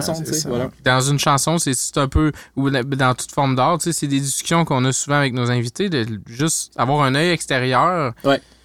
Au projet, ça fait tellement du bien quand t'es créateur, puis que tu, tu, tu, un moment donné, tu vires, tu vires dans le beurre là, avec ton idée, Mhm. t'es comme t'es tellement focus dedans Mhm. que des fois d'avoir un petit coup de pouce à côté, c'est comme Ouais. l'affaire qui te fait débloquer, là, puis euh, c'est toujours trippant. Ou souvent, tu sais, je vais, je vais vraiment comme euh, m'approprier la chanson dans le sens que je vais dire, hey, ça- la tune est bonne, tu sais. Mais à un moment donné, tu sais, je trouve ça cool d'avoir un miroir, un- quelqu'un qui va juste regarder ma chanson dans une autre perspective puis me dire, hey, est-ce que c'est vraiment ça que tu veux dire? Ou, hey, penses-tu que tu pourrais peut-être faire telle mélodie à la place? Puis finalement, tu te rends compte que, ah, Ah ouais, ça le rajoute. Ça rajoute Ok, une petite coche que t'aurais pas, que pas vu. il y avait raison. Puis souvent, ça va me mettre, ça va me piquer un peu, tu sais, ça va piquer mon ego. Ça- Puis ça, c'est ah, c'est tough. Mais finalement, tu te rends compte que c'est la bonne idée. Puis là, t'es comme, ah, il y avait raison. Il y avait raison, c'est mieux, tu sais. Fait que, ouais, c'est un peu. euh, Un peu d'humilité. Ouais, ouais, faut apprendre à déléguer. Je pense. Et surtout, en plus, t'as un processus, puis t'as un processus, puis t'as un mode de vie qui est bien, euh, qui est bien individuel en fait, Mhm. puis qui est centré sur ton fort intérieur là, tu. Fait que d'aller chercher, d'aller chercher cette collaboration là, ça doit pas, être- ça doit pas nécessairement être évident. Comment tu maintiens genre un réseau de collaboration qui est efficace? Puis sûr que les technologies, les technologies le permettent, mais t'es parti sur la route pendant 6-7 mois de temps. T'as-tu l'impression que tu reviens chez vous quand t'es à Québec ou ben tu reviens chez vous quand t'es parti sur la route? Euh. Oh bon? my god. Bonne question. C'est une solide question. Ben, en fait, c'est tough. Ça pue Euh, tu sais, je suis parti pendant six mois. Ouais, c'est ça, c'est long. Il s'en passe des affaires en six mois, là, tu sais. Puis, euh, mais en même temps, cet hiver, les gens pouvaient pas vraiment se voir, tu sais. Fait que c'est euh, c'est touché. Mais je pense que euh, c'est sûr que le, le contact humain, c'est euh, c'est toujours quelque chose qui est important, tu sais. Tu sais, on, on entend parler, mettons, du télétravail, des gens qui sont comme... qui, qui travaillent à la maison, tu puis qui sont plus dans un bureau. Mais je pense qu'à un certain point, t'as peut-être le goût de revoir tes, tes collègues de travail, d'avoir Mhm. le- l'environnement social, tu sais, de tes partenaires de travail ou collaborateurs, tu sais. Mais Pascal, voir- tu l'as mal vécu, je pense. euh, Retournez voir tes collègues à Lévis. Non, non, mais. Ah, non, mais en fait, non, non, mais tu sais, je, com- je comprends cette, je comprends cette problématique-là. Tu sais, moi, avec ma, mettons, ma carrière principale, euh, c'est ça, je suis tombé en télétravail à temps plein à partir du début de la pandémie, puis euh, fort probablement que j'aurais pas d'obligation jamais, ou en tout cas, il faut, faut vraiment falloir que ça fasse pas partie de mes conditions de me forcer à retourner dans un bureau euh, sur des horaires fixes euh, de 9 à 5. Tu sais, ça fait aucun sens, là. Ouais. C'est pas payant, c'est pas payant pour moi, c'est pas payant pour ma productivité ou quoi que ce soit, mais mais oui, c'est vraiment difficile, par exemple, du côté, euh, du côté collaboration, tu sais. Parce que quand, quand j'étais au bureau, tu sais, t'as du monde que tu croises continuellement, tu sais, tu les vois, puis tu développes un bond avec eux autres, puis il y a des idées qui émergent juste parce que tu te croises à la machine à café, puis c'est ton petit moment avec eux autres. Tu vas fumer Ouais. une cigarette avec eux autres. Euh, le boss, une fois de temps en temps, il y a du Baileys caché dans son bureau, puis tu fais un petit café Baileys le matin, puis t'es content. Et ça, c'est des affaires qu'on peut pas se faire ensemble. Si je dis, je suis en train de boire du café Baileys dans mon Zoom à, à 8 heures, je voyais qu'avoir l'air d'un ivrogne, tu sais. Mais en gang au bureau, ça marche. Ouais. Non, mais c'est vrai, c'est important. Puis, tu sais, genre, puis ça crée une espèce de communauté de pratique qu'on perd à être euh, qu'on- tout, le temps, tout le temps individualisé dans notre espace, tu sais. Puis, je veux dire, j'aime bien ça, moi aussi, avoir ce mode de vie-là, puis toute la liberté que ça me donne. Je suis pas aussi euh, partout que tu peux l'être, Ouais. mais tu sais, c'est un, c'est un peu comparable, je pense. Fait que là, après, mais après ça, comment tu maintiens ça? Moi, j'ai vraiment de la difficulté avec cette problématique-là. Ouais. Comment tu maintiens un ensemble de collaborateurs avec qui, avec qui tu bandes, avec qui tu le sais que, tu sais, genre, tu peux, genre... Ouais, ouais. euh, Avec des courriels? Ouais, avec genre. euh, non, puis même, même en visio, tu sais, c'est pas Oh. tout à fait ça, tu sais. Genre, c'est pas la conversation délai. dynamique qu'on a là avec quelqu'un. Le délai, man, t'es que t'es comme genre. Es-tu en train de trouver que j'étais un cave ou ben ou il y a un délai là, tu sais là, tu sais, des fois quand il y a un délai de réponse, t'es comme euh, Ah, ouais, ouais, ouais. La, Mm. la perception de ça, tu sais, est, est différente. tu sais. Souvent, on interprète, mettons, les, les messages différemment. Mm. Ben, moi, je me souviens, tu sais, quand je travaillais au garage euh, à Lévis, euh, j'aimais ça, les heures du dîner. Genre, avec les autres mécaniciens, tu parlais avec eux autres. C'était comme, c'était tout le temps un, un moment un peu spécial, tu sais. Tu sais, c'est le fun, ces Mm. moments-là. Tu sais, c'est pas, Ouais. pas juste genre le travail, tu sais, il y a aussi l'environnement autour. Puis, tu sais, ces petits moments-là, genre euh, café, là, c'est le fun. Oui, Faut, faut apprécier ça. puis ils te font, tu sais, ils te font croiser puis développer des liens avec du monde qui pense pas nécessairement comme toi puis qui te permettent Mhm. de confronter tes idées un petit peu. tu sais. Ouais. Puis c'est pour ça que je te posais la question comment tu maintiens un, un environnement de collaboration qui est efficace puis qui, qui est périn, mettons, avec le mode Ouais. de vie que? Ben, c'est ça, c'est difficile. C'est un peu comme le télétravail, quasiment. Mais, euh, tu sais, j'essaie de. Quand je reviens au moins au Québec, euh, j'essaie de, de me reconnecter avec ces gens-là, avec qui euh, je travaille, mettons, en production. J'essaie de, de, de me rapprocher de, du milieu créatif, par exemple, ici à Québec, tu gardes un port d'attache, mettons. Ouais, c'est ça. Je pense que c'est, je le fais probablement beaucoup moins que les autres artistes en général. Euh, parce que je suis six mois ailleurs. Euh, ben, je pense que ça fait partie des défis que j'ai à, à avoir, tu sais, mettons, dans le futur. Euh, Parce que tu vois pas de date de fin à ce mode de vie-là. Là, c'est comme ça. C'est comme ça que tu vas fonctionner pendant Non, encore vraiment longtemps. C'est ça, moi, dans le fond, le fait de vivre dans un véhicule, euh, je vois ça comme le, le poteau central. Parce que je me dis, tu sais, je suis artiste, je suis musicien, je suis chanteur. Je vais avoir constamment à faire de la tournée éventuellement. Parce que c'est le fun de faire des spectacles. Moi, j'aime ça le contact humain, j'aime ça créer des moments avec les gens, euh, vivre des belles expériences. Euh, je trouve que c'est vraiment enrichissant de, de me déplacer, déplacer d'un endroit à un autre puis faire de la musique pour le monde. Je trouve que le- les gens en ont besoin. Puis je trouve que le fait de vivre dans un véhicule, ça fait tout son sens. Parce que si je vais à un endroit qui est fixe, maintenant je veux faire de la tournée, c'est des frais qui sont qui s'ajoutent. là. On parle de frais d'hôtel. Euh, si mettons, euh, je fais mettons. Déplace ton équipe, ta technique, là, des véhicules, tout ce que tu veux. Ouais, ouais, ouais, c'est ça, mais mettons, je fais un show, puis là, j'ai tout le temps à revenir à mon endroit, à l'appartement. Mais je fais la route en double. Mais si, par Mhm. exemple, je fais du point A au point B, puis après ça, du point B, je m'en vais au point C, sans revenir au point A. il peut- avoir quelques Ben, jours. Chauve, il- euh, tu sais, il peut avoir quelques jours aussi entre les shows que toi, anyway, ben, tu vas déjà être rendu sur place, t'as pas besoin de revenir. euh, Fait que le fait de vivre dans une vanne, mais ça m'enlève vraiment beaucoup de stress, par exemple, en tournée. Parce que je chauffe du temps, je chauffe de la route, par exemple, la nuit. Parce que souvent, les shows, c'est le soir, tu sais. Ouais. On fait des shows le soir, puis là, il est tard. souvent, je vais avoir pris, mettons, une consommation. Euh, puis là, je vais prendre la route. Puis là, c'est dangereux. Ouais, puis tu reviens à 3-4 heures du matin chez vous, tu dors pas trop, il faut que tu repartes ailleurs le lendemain. Mais là, ce que je peux faire, c'est dormir dans ma vanne. Je dors dans ma vanne. That's it. Je me réveille le lendemain, puis je reprends la route. Ça répond partiellement à la question ce que, à laquelle je pensais. C'est parce qu'on en parlait d'ailleurs un petit peu tantôt. Puis, Mhm. tu sais, tu t'avais possiblement une gig au Lac-Simon euh, aujourd'hui. Oui. Euh, tu sais, euh, possiblement quelque chose d'autre dans la Naudière dans pas trop longtemps. Tu sais, c'est.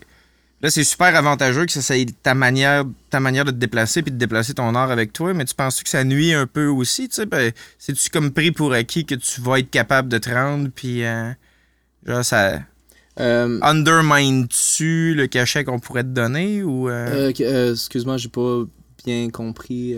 Tu sais, tu vois ça, tu vois ça comme un avantage absolu que tu puisses te déplacer à n'importe quel gig à grandeur du Québec? Parce que, tu sais, si, si t'étais calé, mettons, juste dans, dans, à l'Impérial ou, euh, sais, genre au Club Soda ou Ouais. t'aurais tout le temps ton port d'attache. Là, tu sais, vu que t'es mobile, là, tu penses-tu que ça, que ça influe sur qu'est-ce que on te propose comme gig ou euh, où est-ce que tu peux aller? Euh, je pense pas que ça, ça mo- modifie tant que ça.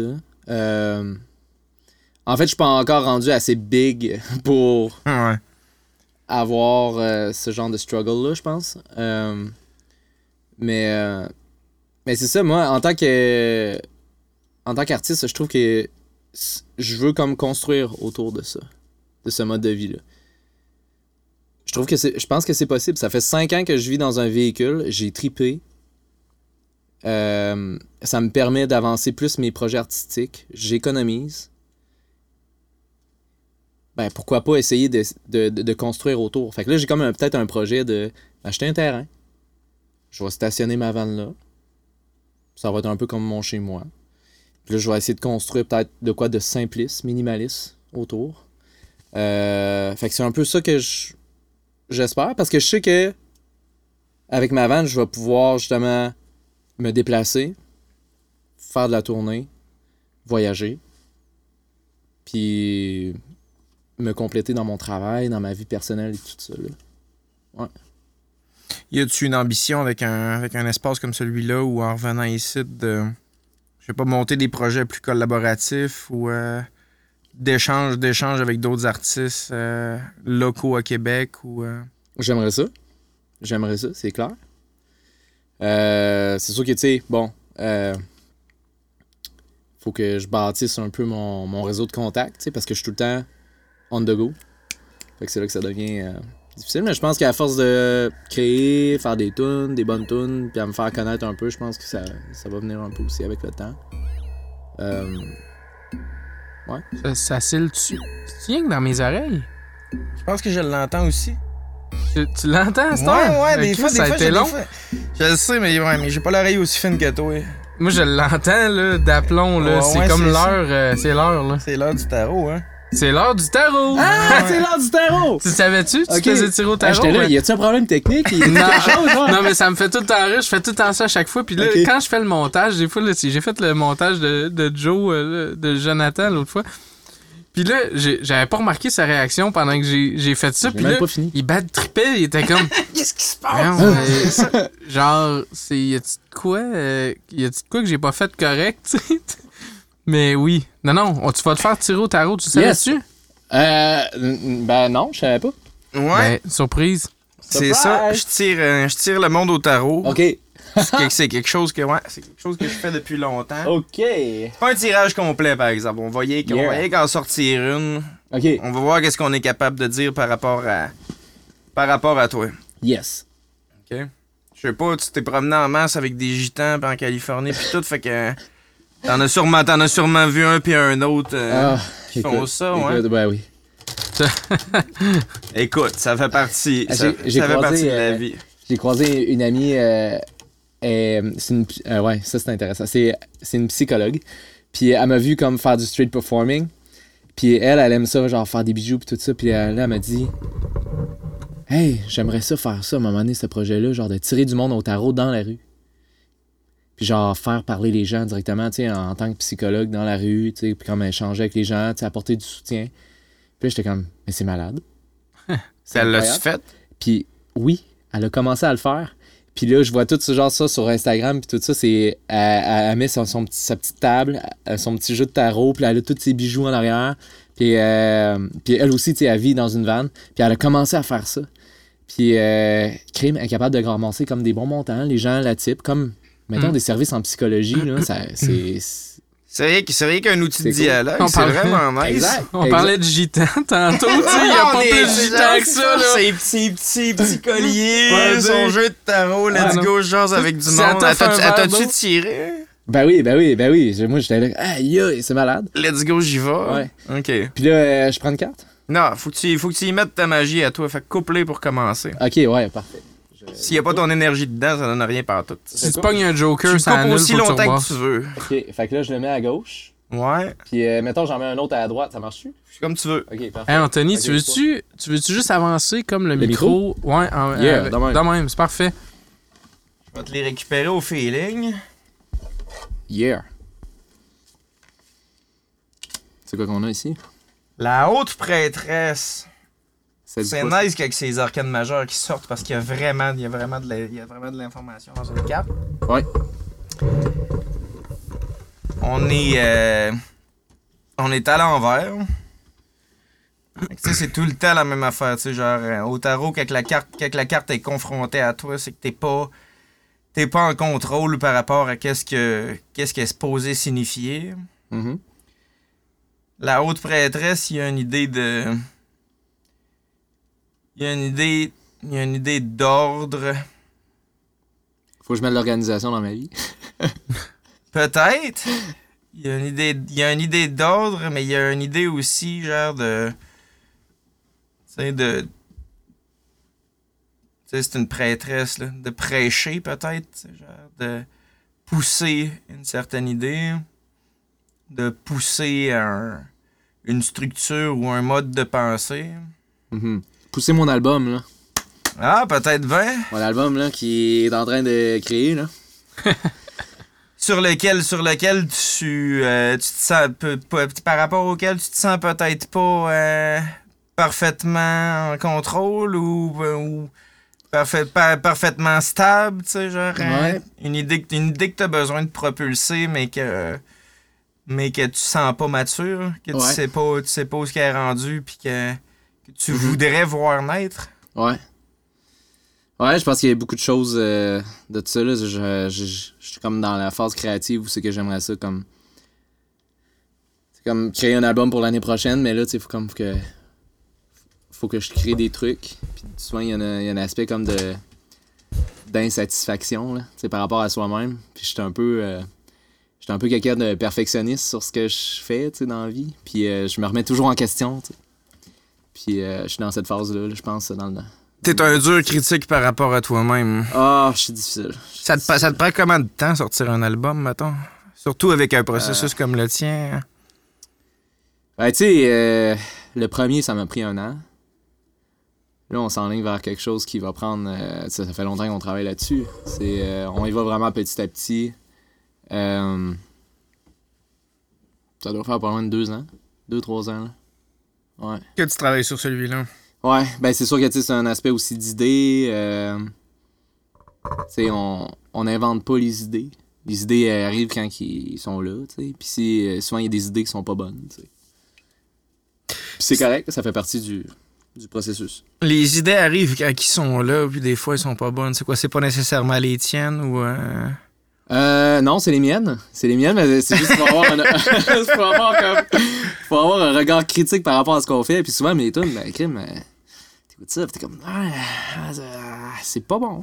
C'est pas bon. C'est toi qui trouves ça pas bon? Puis, ben non, euh, puis parce que t'es trop dur ou ben non, parce Ah. que tu trouves que objectivement c'est pas bon? Objectivement, c'est pas bon. Puis euh, je passe à autre chose. Je suis comme, ah, ok, ça, c'est pas une bonne tune, on passe à autre chose. On fait une autre tune, puis on repart à zéro. Tu sais, on repart d'une autre idée, tu sais, puis. euh, puis à un moment donné, ben, c'est comme, ah, ah là, ah, là, on a quelque chose. Il y a quelque chose d'intéressant, puis là, on bâtit là-dessus. Puis là, on y va tranquillement, puis euh, ça, ça, ça bâtit un peu le château de cartes. Ben, je pense que c'est. On s'en est pas. Je pense à tout, je disais ça l'autre fois. Il me semble que Elton John a déjà dit, tu sais, si j'ai pas une tonne en 15 minutes, là, C'est pas, c'est pas bon. c'est pas bon, là. C'est pas bon. Tu sais, ça a l'air drastique, dit de même, mais en même temps, sérieux, faut que, quand ça part pas de la bonne place, t'es aussi bien de pas t'ostiner là-dessus. T'as juste 15 minutes demi, là. Ouais. T'as pas perdu ton temps, là. Passe à un autre appel, là, tu sais. Fait que- mais j'ai j'ai vraiment l'impression que souvent, on, c'est vrai qu'on a tendance à s'obstiner, à mettre du temps sur des affaires que l'idée de base était peut-être même pas euh, top shape. Puis c'est pas parce qu'on n'est pas bon puis qu'on n'a pas d'idée dans la vie, justement. Euh, tout le monde est capable d'avoir Ouais. des, des bonnes idées. Euh, ben, donne-toi une nouvelle chance. Donne-toi une autre chance d'avoir une grave, idée qui va. d'autres, c'est ça. C'est ça. Mhm. Mm. Ben, je suis pas un partisan de cette manière de voir les affaires-là. Il y a rien que, il y a rien que, il y a rien que j'ai besoin de relire que je vais Ouais. publier ou envoyer à quelqu'un. Tu sais, genre, si, si je suis satisfait de mon texte parce que je l'ai pondu d'un coup, je sais où ce que je m'en allais. En le relisant après ça, je vais être sûr que ça va être correct. S'il faut que je le retravaille, j'étais pas sur la bonne voie. tu. Ben là, ça doit dépendre des domaines aussi, mais tu sais, c'est sûr que dans, dans beaucoup de domaines créatifs, ça prend un peu de. tu sais, il y a des phases de révision, des phases de peaufinage. Mais reste que quand l'idée est bonne au départ, là, souvent, t'as t'as pas besoin de la manipuler tant que ça ou de la transformer dans son essence. Là, tu sais. Mhm. L'essence, quand il est bon, t'as envie de le garder de même, puis juste builder autour. tu sais. Ouais. Mm. Ah, je suis d'accord avec ça. Mais ouais, c'est ça. Je suis quand même, je suis quand même curieux de t'entendre sur. euh, c'est quoi qui fait la différence à l'essence au début, là, tu sais, Parce que tu dis. Bon, ça, c'est pas une bonne tune, tu sais, genre, tu l'entends, puis tu t'en rends compte, là, puis hein, tu la discartes. Mhm. Mais qu'est-ce qui fait la différence entre un bon projet, puis une bonne idée, puis un projet dans lequel tu veux embarquer, puis un projet que d'avance, tu le sais que ça sera pas, ça, ça le fera pas, là? Comment tu, comment tu, comment tu le sens, tu sais? Souvent, ça part souvent de l'idée de base. Qu'est-ce qui m'a amené vraiment, comme à avoir l'idée de créer, mettons, une tune. Euh, souvent, je peux attribuer une image mentale. J'ai comme déjà comme la situation ou l'histoire derrière cette idée-là. Puis je peux capable de me l'imaginer, puis de rewinder, puis de, juste de me remettre dans le bain, tu. Puis souvent, souvent euh, par exemple, ces chansons-là, c'est plus facile de les interpréter après. De les jouer ou de bâtir autour. Ouais, ouais. Il y a l'aspect interprétation qui est super intéressant. On n'a pas touché à ça. Ouais, Parce que c'est toi qui l'interprète de ouais exact. Ben, 100%, tu sais, 100% de ta production. parce parce qu'en fait, c'est ça. On crée des chansons. Euh, mais après ça, quand on les joue sur scène, ça fait peut-être, je sais pas, six mois qu'on a travaillé dessus. Puis là, faut que tu te remettes dans le, dans le feeling, l'émotion. Tu veux transmettre cette émotion-là aux gens. Puis comment tu fais pour retransmettre ça? Puis c'est là que justement, sais, faut que tu te remettes dans le moment où c'est que tu as eu l'idée de base. C'est pas le processus technique de recorder puis tout ça qui est, qui est vraiment important. C'est vraiment comme, hey, c'est quoi l'histoire? Qu'est-ce que tu livres comme message? Qu'est-ce que tu veux que les gens retiennent de ce que tu viens de faire comme chanson? Puis, euh, puis souvent, de juste de me remettre dans le bain de, du moment où c'est que j'ai comme composé l'histoire, le, le moment, ben, ça me permet d'être plus dans le feeling, plus dans le flow. Euh, puis souvent, je livre une meilleure performance, je pense, quand c'est comme ça. Euh, Quand tu es capable de reconnecter à ta création. Puis c'est-tu la même affaire quand tu interprètes quelque chose qui est pas de toi, tu sais, parce que tu fais du cover aussi Ah pas ouais. mal? ben, c'est ça que je fais avec euh, souvent... Parce qu'il y, a une- mettons, il y a une performance artistique Ouais. créative dans, dans, dans le cover aussi. Ouais. Ce qui est intéressant avec le cover, c'est que c'est que tu peux prendre la chanson puis l'agencer avec une de tes histoires Comment? par ton expérience. Puis mettons tu te dis OK, cette chanson là, ça me rappelle tel moment dans ma vie, puis là tu le blends ensemble. Puis là ça crée genre une boule d'énergie qui est complètement différente que l'auteur principal a déjà fait mettons sur sa tune. Puis tu donnes ça aux gens. C'est ça, s'approprier une chanson. Ouais, ouais, exact. Exact, c'est ça. Puis je pense que ça, c'est, euh, je pense c'est l'essence, mettons, du show live. C'est que, mettons, chaque moment, chaque tune que tu vas jouer, ben, c'est de livrer ce- cette boule d'énergie-là que tu as créée avec ton histoire, puis l'artiste principal. Puis tu donnes ça aux gens. Puis tu checks ce qui se passe avec ça. Ça les fait vibrer, Si ça leur fait- donne ouais. une, une- une Ouais. émotion que tu veux leur transmettre. Ouais. T'as-tu un exemple d'une euh, de, de- tu sais, d'une tune en particulier que quand tu l'interprètes, tu sens vraiment que tu fais quelque chose de Ouais. vraiment hot avec ça? Ouais. Ben, il y a une chanson de Tracy Chapman qui s'appelle euh, Fast Car. Ouais. C'est un classique. Euh, mais j'ai ce moment-là euh, d'une de, d'une de mes anciennes relations, euh, que j'ai eu en Floride, puis c'était, malade, un gros coucher de soleil, puis juste j'étais en train de jouer cette tune là, puis puis c'était comme le moment parfait que comme qu'on se rend compte, genre puis ça a cliqué, c'était un super beau moment, puis à chaque fois que je me je me mets à jouer cette chanson-là, je me remets dans ce moment-là de rencontre avec cette personne-là, puis je suis comme aïe aïe, tu sais peu importe ce qui s'est passé après, juste ce moment-là, c'était comme c'était magique. C'était hot. Fait que quand tu joues cette tune-là, tu te remets toujours dans cet espace-là en particulier? Dans ce moment-là, ouais. Puis là, j'utilise cette, cette image-là de, de moi qui est en train de jouer sur le bord de la plage. Il y a le coucher de soleil, il y a la plage. Puis là, j'étais en train de jouer cette tune-là. Puis elle était là. Puis là, moi, je suis comme, OK. C'est genre, c'est un beau moment. Tu sais, fait que là, je retransmets ça aux gens. C'est hot. Ouais. C'est comme ça qu'on fait. Ben, je, je- c'est ma, c'est ma façon. Chaque artiste a sa, sa manière, je pense. Puis euh, il y a différentes façons, je pense, Tu d'interpréter. juste approcher ton, ton petit micro maintenant Ouais. que tu t'es redéplacé? on, a-tu on a, on a-tu d'autres cartes à, à tourner ou. euh? On en tire une à la fois d'habitude. Ok. Si t'en veux un autre, On peut, c'est peut, toi, on, peut, on Pascal. peut- on peut en tirer un autre. On peut essayer, on peut essayer de voir qu'est-ce que ça va donner. C'est parce que normalement, c'est plus compliqué que ça. tu sais. Là, c'est pour les besoins du. euh, Ouais. Pour les besoins du show, euh, je fais pas un tirage complet. Mhm. J'ai pas appris à. Ce serait long, là. Ben, en fait, ouais, c'est un, un- peu plus long, puis euh, puis c'est pas nécessairement aussi intéressant. Ben, c'est intéressant pour la personne avec qui tu le fais. J'ai pas appris à tirer aux cartes. C'est un peu la même affaire que, que ce que tu dis par rapport à l'interprétation. J'ai pas appris à tirer aux cartes avec un livret, j'ai appris à tirer aux cartes d'un bar avec un paquet de cartes ordinaires. Là, nice. en donnant de la signification aux cartes qu'on a. Puis en discutant avec les gens, finalement, que, que tu comprends qu'est-ce qu'ils veulent dire. Ouais. On peut en sortir un autre, puis euh, s'essayer. Ça va être, un, ça va être une, une première. Hey guys, c'est la une autre première, j'en profiterai pour faire une pause. Ouais? On a Ouais. une pause? Vraiment? On va Ouais. faire une pause. J'essaierai une pause, ouais. OK. Une pause pépi, on revient. Parfait. Pause pipi, on revient. Yeah! Yes! Yes, sir! Tu peux rêver, un Chris, à une idéologie, un personne que tu te fais, mais pas de même, dans le fond. Ouais. Autant, que- autant que possible, ça, ça garde l'acoustique. euh, C'est un rêve prémonitoire qu'on appelle? Ouais, mais moi je pense que les rêves prémonitoires, c'est euh, quand même niaiseux. euh, c'est plus niaiseux qu'on pense, c'est notre subconscient, tu sais, qui fait juste. euh, il fait juste comme faire. tu sais, c'est sûr que son père, je l'avais déjà vu, mettons, rapidement.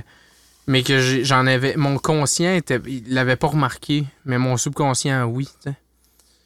Bah ouais, c'est ben non, mais pas en plus à ça, mettons, que des rêves prémonitoires, tu sais. Ouais, mais, mais, mais, tu sais, je veux dire, la prémonition, tout le monde en a un peu, là, tu sais. Genre, on, on est tous capables de se projeter dans l'avenir, puis d'avoir un- une estimation assez proche de la réalité de qu'est-ce qui va arriver si on fait ci ou ça. Si on n'était pas capable de faire ça, à toutes les fois qu'on allumerait un rond sur notre poêle, on se crisserait la main dessus, genre, puis on aurait des au deuxième degré, sais, genre, c'est une, c'est- c'est une faculté de base, là, tu sais, des, des- de la conscience, là, d'être capable de d'être capable de se projeter dans l'avenir puis d'estimer les conséquences de ce qui va arriver. Puis on est spécialement intelligent comme espèce. là.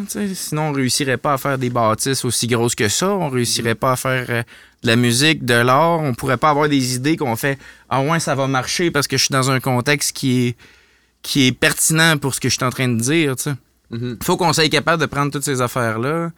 Puis, genre, notre, notre conscience, notre subconscient, comme tu dis, peu importe, il réussit à, à, à agencer toute cette information-là sans qu'on comprenne vraiment comment que ça s'est passé. Fait qu'un rêve vraiment. Tu sais, puis quand on rêve, on a juste, genre, des flashs, des images d'un paquet d'affaires qu'on a eues. Ben, On en fait plus sens quand on se réveille, en fait, parce que t'en es pas vraiment conscient pendant que tu es en train de rêver.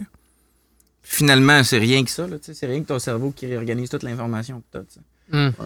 De la magie, il y en a partout, là. Puis tu sais, c'est exactement pour ça qu'on est capable de tirer une deuxième fois, mettons, tu sais. Yeah!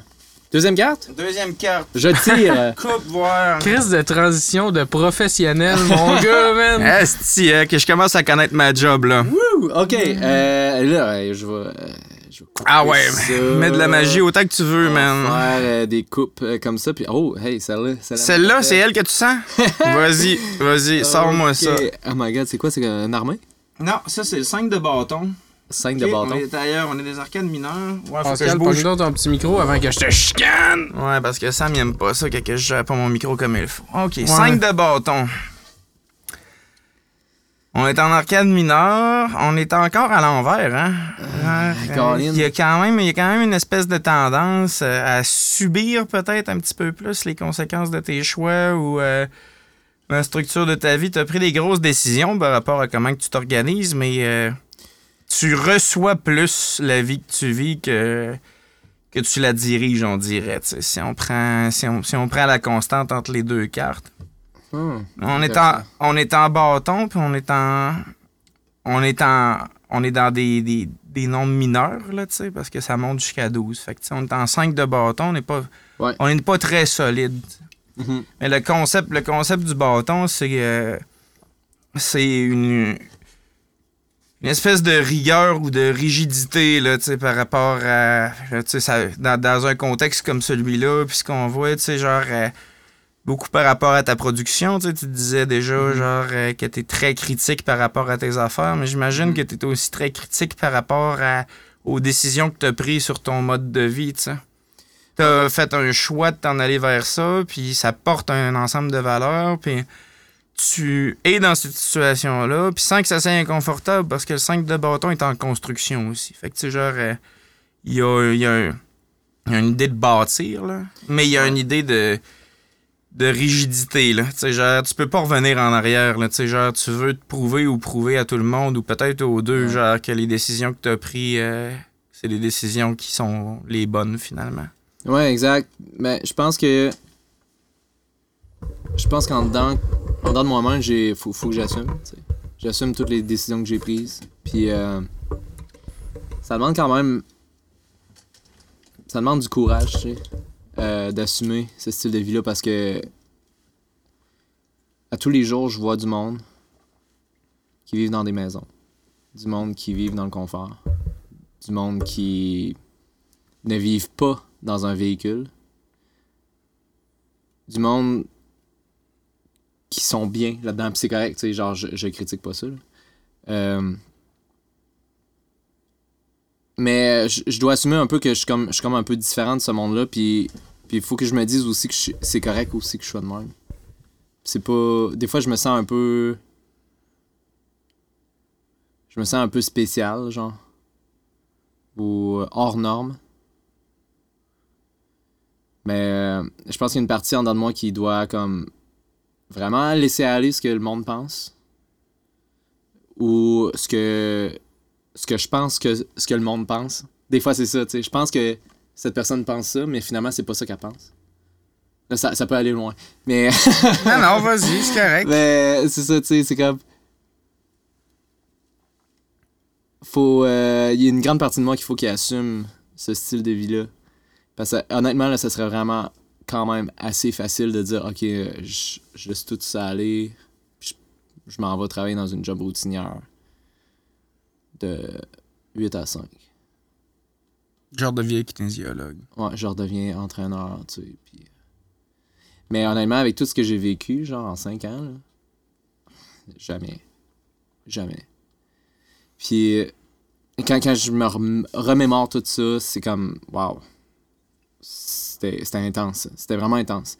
Mais toute l'évolution, tout le, le, travail, je pense, que j'ai fait en arrière de tout ça, en tant qu'artiste, euh, tous les, souvenirs, c'est juste. Pour moi, ça, ça vaut vraiment beaucoup. Ça pèse beaucoup, tu sais, dans ma vie. Euh, quand je dis que ça pèse, c'est comme. c'est- malade. Genre, c'est vraiment. Ça m'a fait vraiment du bien, tu sais. Je pense que dans les cinq dernières, cinq dernières années, là, ça a été vraiment. euh, vraiment intense. Ça a été vraiment malade. Euh, excusez, je déparle un peu, j'étais un peu pompette.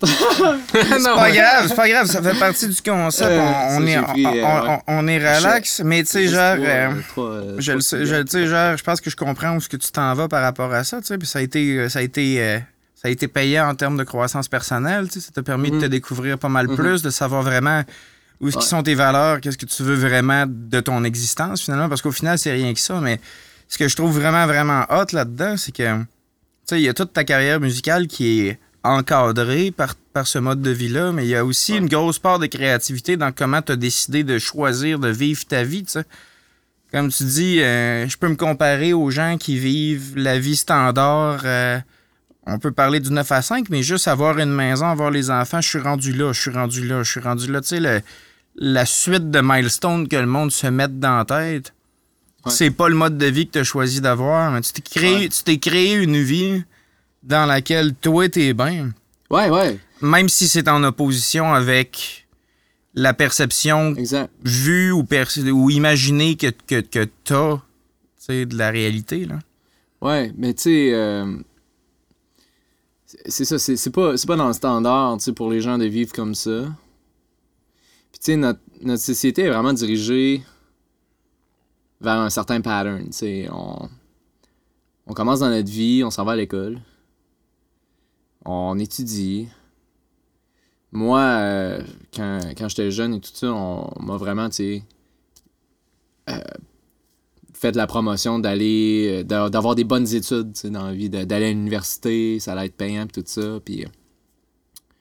Fait que, tu sais, j'ai fait comme secondaire, cégep, université. J'ai sorti sur le marché du travail, ça a été quand même un, un clash, parce que là, tu sais, je me retrouve, OK, ça fait 21 ans que j'étudie, 22 ans, j'ai sorti de l'université à 22 ans. Puis là, qu'est-ce qui se passe?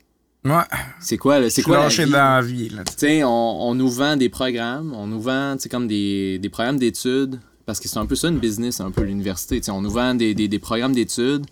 Euh, je me souviens, à mon dernière année d'études à l'université de Sherbrooke, tu sais, euh, je faisais, j'avais des cours, un cours qui s'appelait Travail d'équipe. Ok, Comment travailler en équipe? Ouais, ça a-tu ça, marché? Après ça, on a- j'avais un autre cours qui c'était comme euh, gestion de projet. C'est comme comment démarrer une business. Mais tu sais, si moi, je j'ai pas envie de partir une business, là, ça m'applique pas, tu sais. Puis tu sais, j'ai- comme pas le choix de payer pour ce cours-là pour avoir mon papier, mon diplôme à la fin de mes études pour pouvoir faire mon travail légalement, tu sais. Fait que là, j'étais comme, crème, on nous vend. On nous vend un programme. On nous vend un programme d'études, tu sais, pour étudier, tout ça. Puis après ça, on nous lâche sur le marché, marché du travail. Là, on se retrouve, OK, ben, La vie est pas aussi structurée que ça, finalement, après. qu'est-ce qu'on fait? Ouais, c'est ça. Fait que ça a été quand même un clash. C'est mis à part les projets de rédaction qui en finissent plus aussi, tu sais. euh, Exact, tu sais, c'est comme... Genre, euh, hey, euh, OK, wow. ouais, là, ta rédaction est pas à point, va falloir que tu payes d'autres crédits d'études. euh, tu sais, genre, mais c'est quoi, là? Genre, y a-tu une porte de sortie à cet établissement-là? Tu sais, on dirait que des fois, c'est.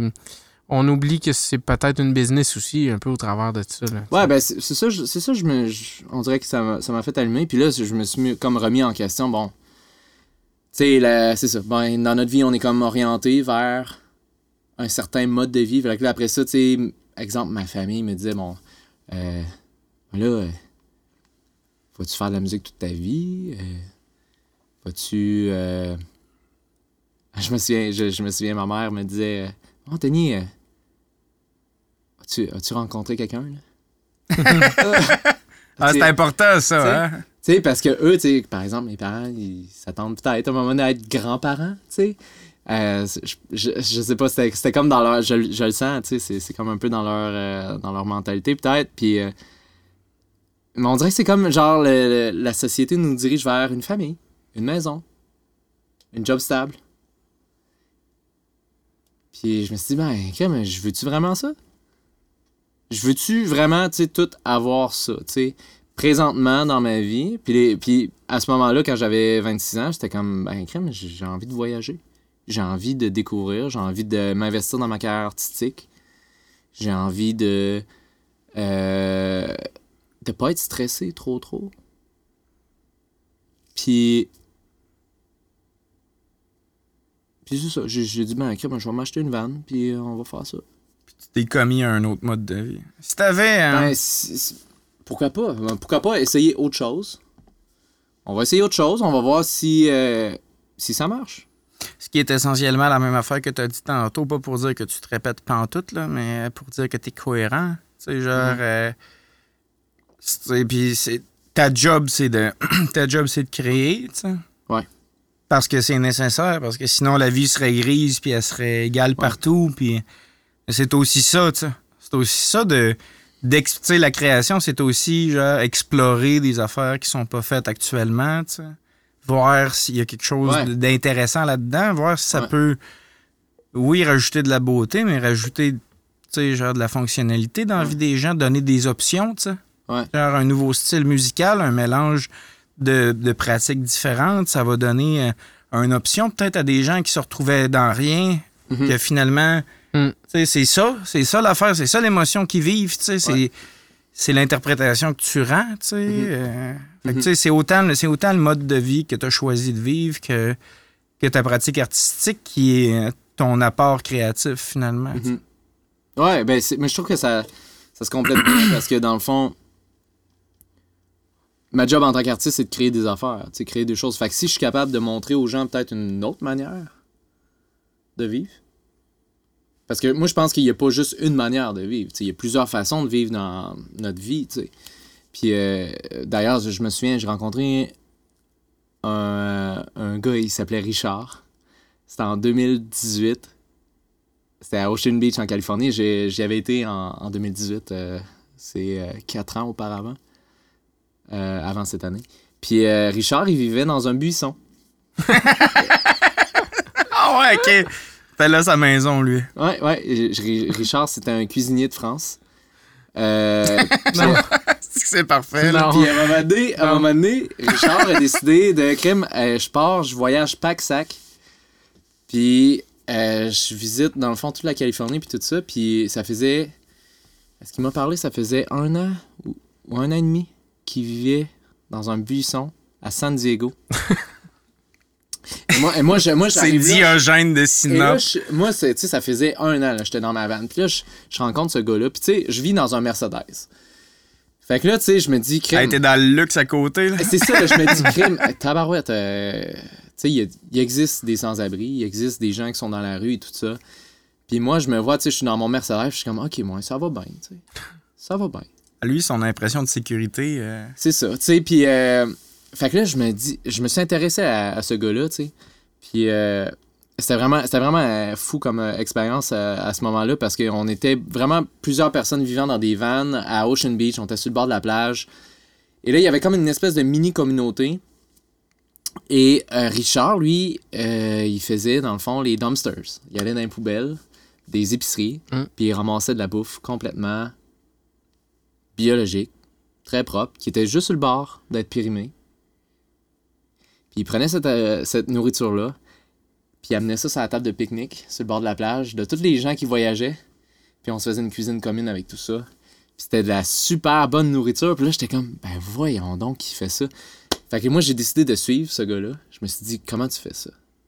Fait que là, j'ai suivi Richard. On s'en va en arrière d'un dumpster de l'épicerie. Puis là, on- moi, j'étais vraiment gêné, là. J'étais comme, mon Dieu, qu'est-ce qu'on fait là, tu sais? Puis moi, j'étais dans la van. Puis là, le Richard, ça va, OK, OK, OK. Fait que là, il ouvre la porte. Il s'en va. Il plonge dans le... Dans le dans dumpster. le back de dumpster. C'est littéralement du dumpster diving qu'on appelle ça. Dumpster, tu sais. yeah, exact. Ok, mais si tu rentres. C'est un thing, là. Il y a une là. communauté Genre, tu sais pas à quoi t'attendre, là. Fait que là, il rouvre les sacs à poubelle, puis là, tu vois ça, c'est des fruits et légumes, Encore bien bon. encore bien bons, mais qui passent pas les standards de l'épicerie, tu sais. Parce que, genre, euh, Ton poivron est un peu genre, laid. euh, ils ont pas le choix de suivre ça parce qu'ils ont des normes, tu sais. Puis, fait que là, tu sais, lui, il arrive avec ça, puis là, il a- on se retrouve avec une épicerie, genre, de quelque chose comme 400 pièces de, de bouffe, là, dans ma vanne, puis là, on est comme, tabarouette, ok, mais on ramène ça On va manger à tout le monde. à- sur le bord de la plage, puis on fait à manger à tout le monde. Puis c'était comme ça, puis là, j'étais comme, mon Dieu, il y a donc du gaspillage. mais c'est ça, bref, Richard, Richard, euh, c'est ça, là, il était cuisinier, fait qu'il préparait la bouffe. Puis là, j'ai dit à Richard, hey, j'aimerais ça visiter ton buisson. ben oui. Ben oui. c'est ça. Fait que là, je me suis dit, Colin, tu sais, le gars, il vit dans un buisson. Je peux-tu visiter Je ta peux- maison? je peux-tu aller voir ton buisson, ma vanne. hein? Fait que j'ai comme, hey, yes, tu sais, euh, je peux-tu voir ton buisson? Fait que là, euh, Si tu vas demander à un étranger, je peux-tu voir ton buisson dans la vie? Genre, pas, pas sûr que ça passe aussi bien que ça. Non, D'habitude, non. Fait Faut qu'il y ait un contexte. Fait que là, moi puis mon ami Sam, on se dit, OK, on suit Richard. Euh, il est 9h30 le soir, 10h le soir, il fait vraiment noir. On arrive là, on arrive sur le bord de son buisson, puis là, c'est un gros buisson. là. Un énorme buisson. Puis là, on voit, il y a un trou dans le centre du buisson. Puis là, on- il y a une petite, genre, une espèce de mini porte, là, genre, dans son buisson, parce qu'il a, il a coupé comme des branches. Il s'est fait une maison dans son buisson. Là. Exact, c'est ça. Puis là, là, il y avait comme son petit poêle au propane, quelques casseroles, son sleeping bag. Puis quand il était couché sur le sol, il y avait une espèce de puits de lumière pour voir les étoiles. Hein? Puis c'est ça, à Ocean Beach, dans le fond, il mouille deux jours par année. Ah, Euh, par mois, excuse, pas par année, là, ça, serait, ça ferait pas de sens. fait qu'il se met, il se met un tarp par-dessus. Fait que deux jours par mois, à peu près, les- il pleuvait tu sais, durant l'hiver. Fait que tu sais, il n'y avait pas vraiment de, de problème avec la température tant que ça, parce qu'il fait tout le temps soleil là-bas, là, quasiment. Puis, puis honnêtement, euh, honnêtement, il était vraiment là. euh, il, il était, il, était, il était bien équipé. Genre, Il y avait, il y avait une maison. hein. Ouais, puis là, puis là, on est, on est allé voir son buisson, puis là, il nous montrait tout ça, puis euh, c'est là que je me suis rendu compte, tu on, dépend toujours de, ce qu'on a de besoin. Si tes besoins sont vraiment, minimalistes, c'est ça. Si tes besoins sont plus d'avoir, par exemple, un divan confortable, la TV 50 pouces, d'avoir la Ferrari dans ta cour, ou tu sais, ça dépend, tu sais. Au final, tu vas avoir besoin de travailler pour avoir ces affaires-là. Ouais, ouais, c'est ça. On arrive tous à la même place. tu sais. Ouais, c'est Ben lui, il a besoin de travailler aussi. là. Je veux dire, à tous les jours, s'il fait du dumpster diving puis qu'il nourrit du monde puis qu'il vit dans son buisson, faut quand même qu'il faut quand même qu'il cultive des relations autour de lui puis qu'il aille fouiller dans, tu sais, genre. euh, Exact, tu sais, fait que tu sais, c'est... euh, Mais à la base, ça m'a fait comme réaliser que, comme, à la base, si t'es capable de répondre à tes besoins primaires, en tant que personne, qui est de bien te nourrir, bien dormir, te vêtir, avoir des activités sociales, te divertir, avoir un peu de confort. Ça va? C'est beau. Ça va? Si t'avais euh, un conseil à donner à n'importe qui qui veut se lancer en création ou qui a, qui a le besoin de créer comme tu l'as ou comme n'importe qui qu'on en reçoit ici, tu leur dirais quoi? Qu'est-ce que tu pluguerais? Euh... Fais-le. Fais juste le faire. Crée. C'est comme, faut que tu fasses à un certain point comme le sacrifice pour être euh, comme un créateur ou un auteur ou peu importe le style artistique. Mais si tu veux vraiment faire ça, vas-y. Ça va, ça va être malade. Fais-les juste. Fais- ça va être malade. Peu importe, peu importe c'est quoi tu vas faire, ça, va être bon. Ça va être super, tu sais. Il y a toujours de quoi qui fait en sorte que les, les choses se placent, hein, Ouais. d'une certaine manière. là. Ouais. Hmm? Ouais. Ouais, tu sais, il faut juste. faut juste prendre le temps d'apprécier, tu sais. Ce qu'on ce qu'on a. Cédric, Mm. Tu nous as. euh, pas Cédric, excuse. Anthony. Qu'est-ce que Ouais. j'ai fait là? T'es mêlé entre les deux artistes à Québec qui font du surf puis de, du van life. t'es mêlé avec Cédric Ah, excuse-moi, man. En plus, je le sais. Salut Cédric. Salut, ok, Cédric. non, non, non, mais tu sais, clairement, là, je le sais à qui je suis en train de parler. là. Moi et toi. Oups, là. Ok, on la coupera pas au montage, c'est parfaitement de ma faute. Non, mais sérieux, Anto, tu nous as fait euh, un assez bel épisode. Ah, ben là, ça fait plaisir. Vraiment crissement intéressant. Comme, Merci, dans, man. comme dans toute entrevue plate, tu nous as fait voyager. Ouais. Ouais, c'est ça. Non, mais je pense que je pense c'est qu'on. un peu deep, là, mais ouais. Ben non, c'est ça que ça prend. C'est ça qu'on veut aller chercher. Ouais. Je pense, je pense qu'on mérite toute la gang de se donner une petite main d'applaudissement. Ouais. Oui, puis j'aimerais ça que tu me redonnes ma chemise, s'il vous plaît, Anthony. Ok. Salut. Merci beaucoup. Merci, Anthony.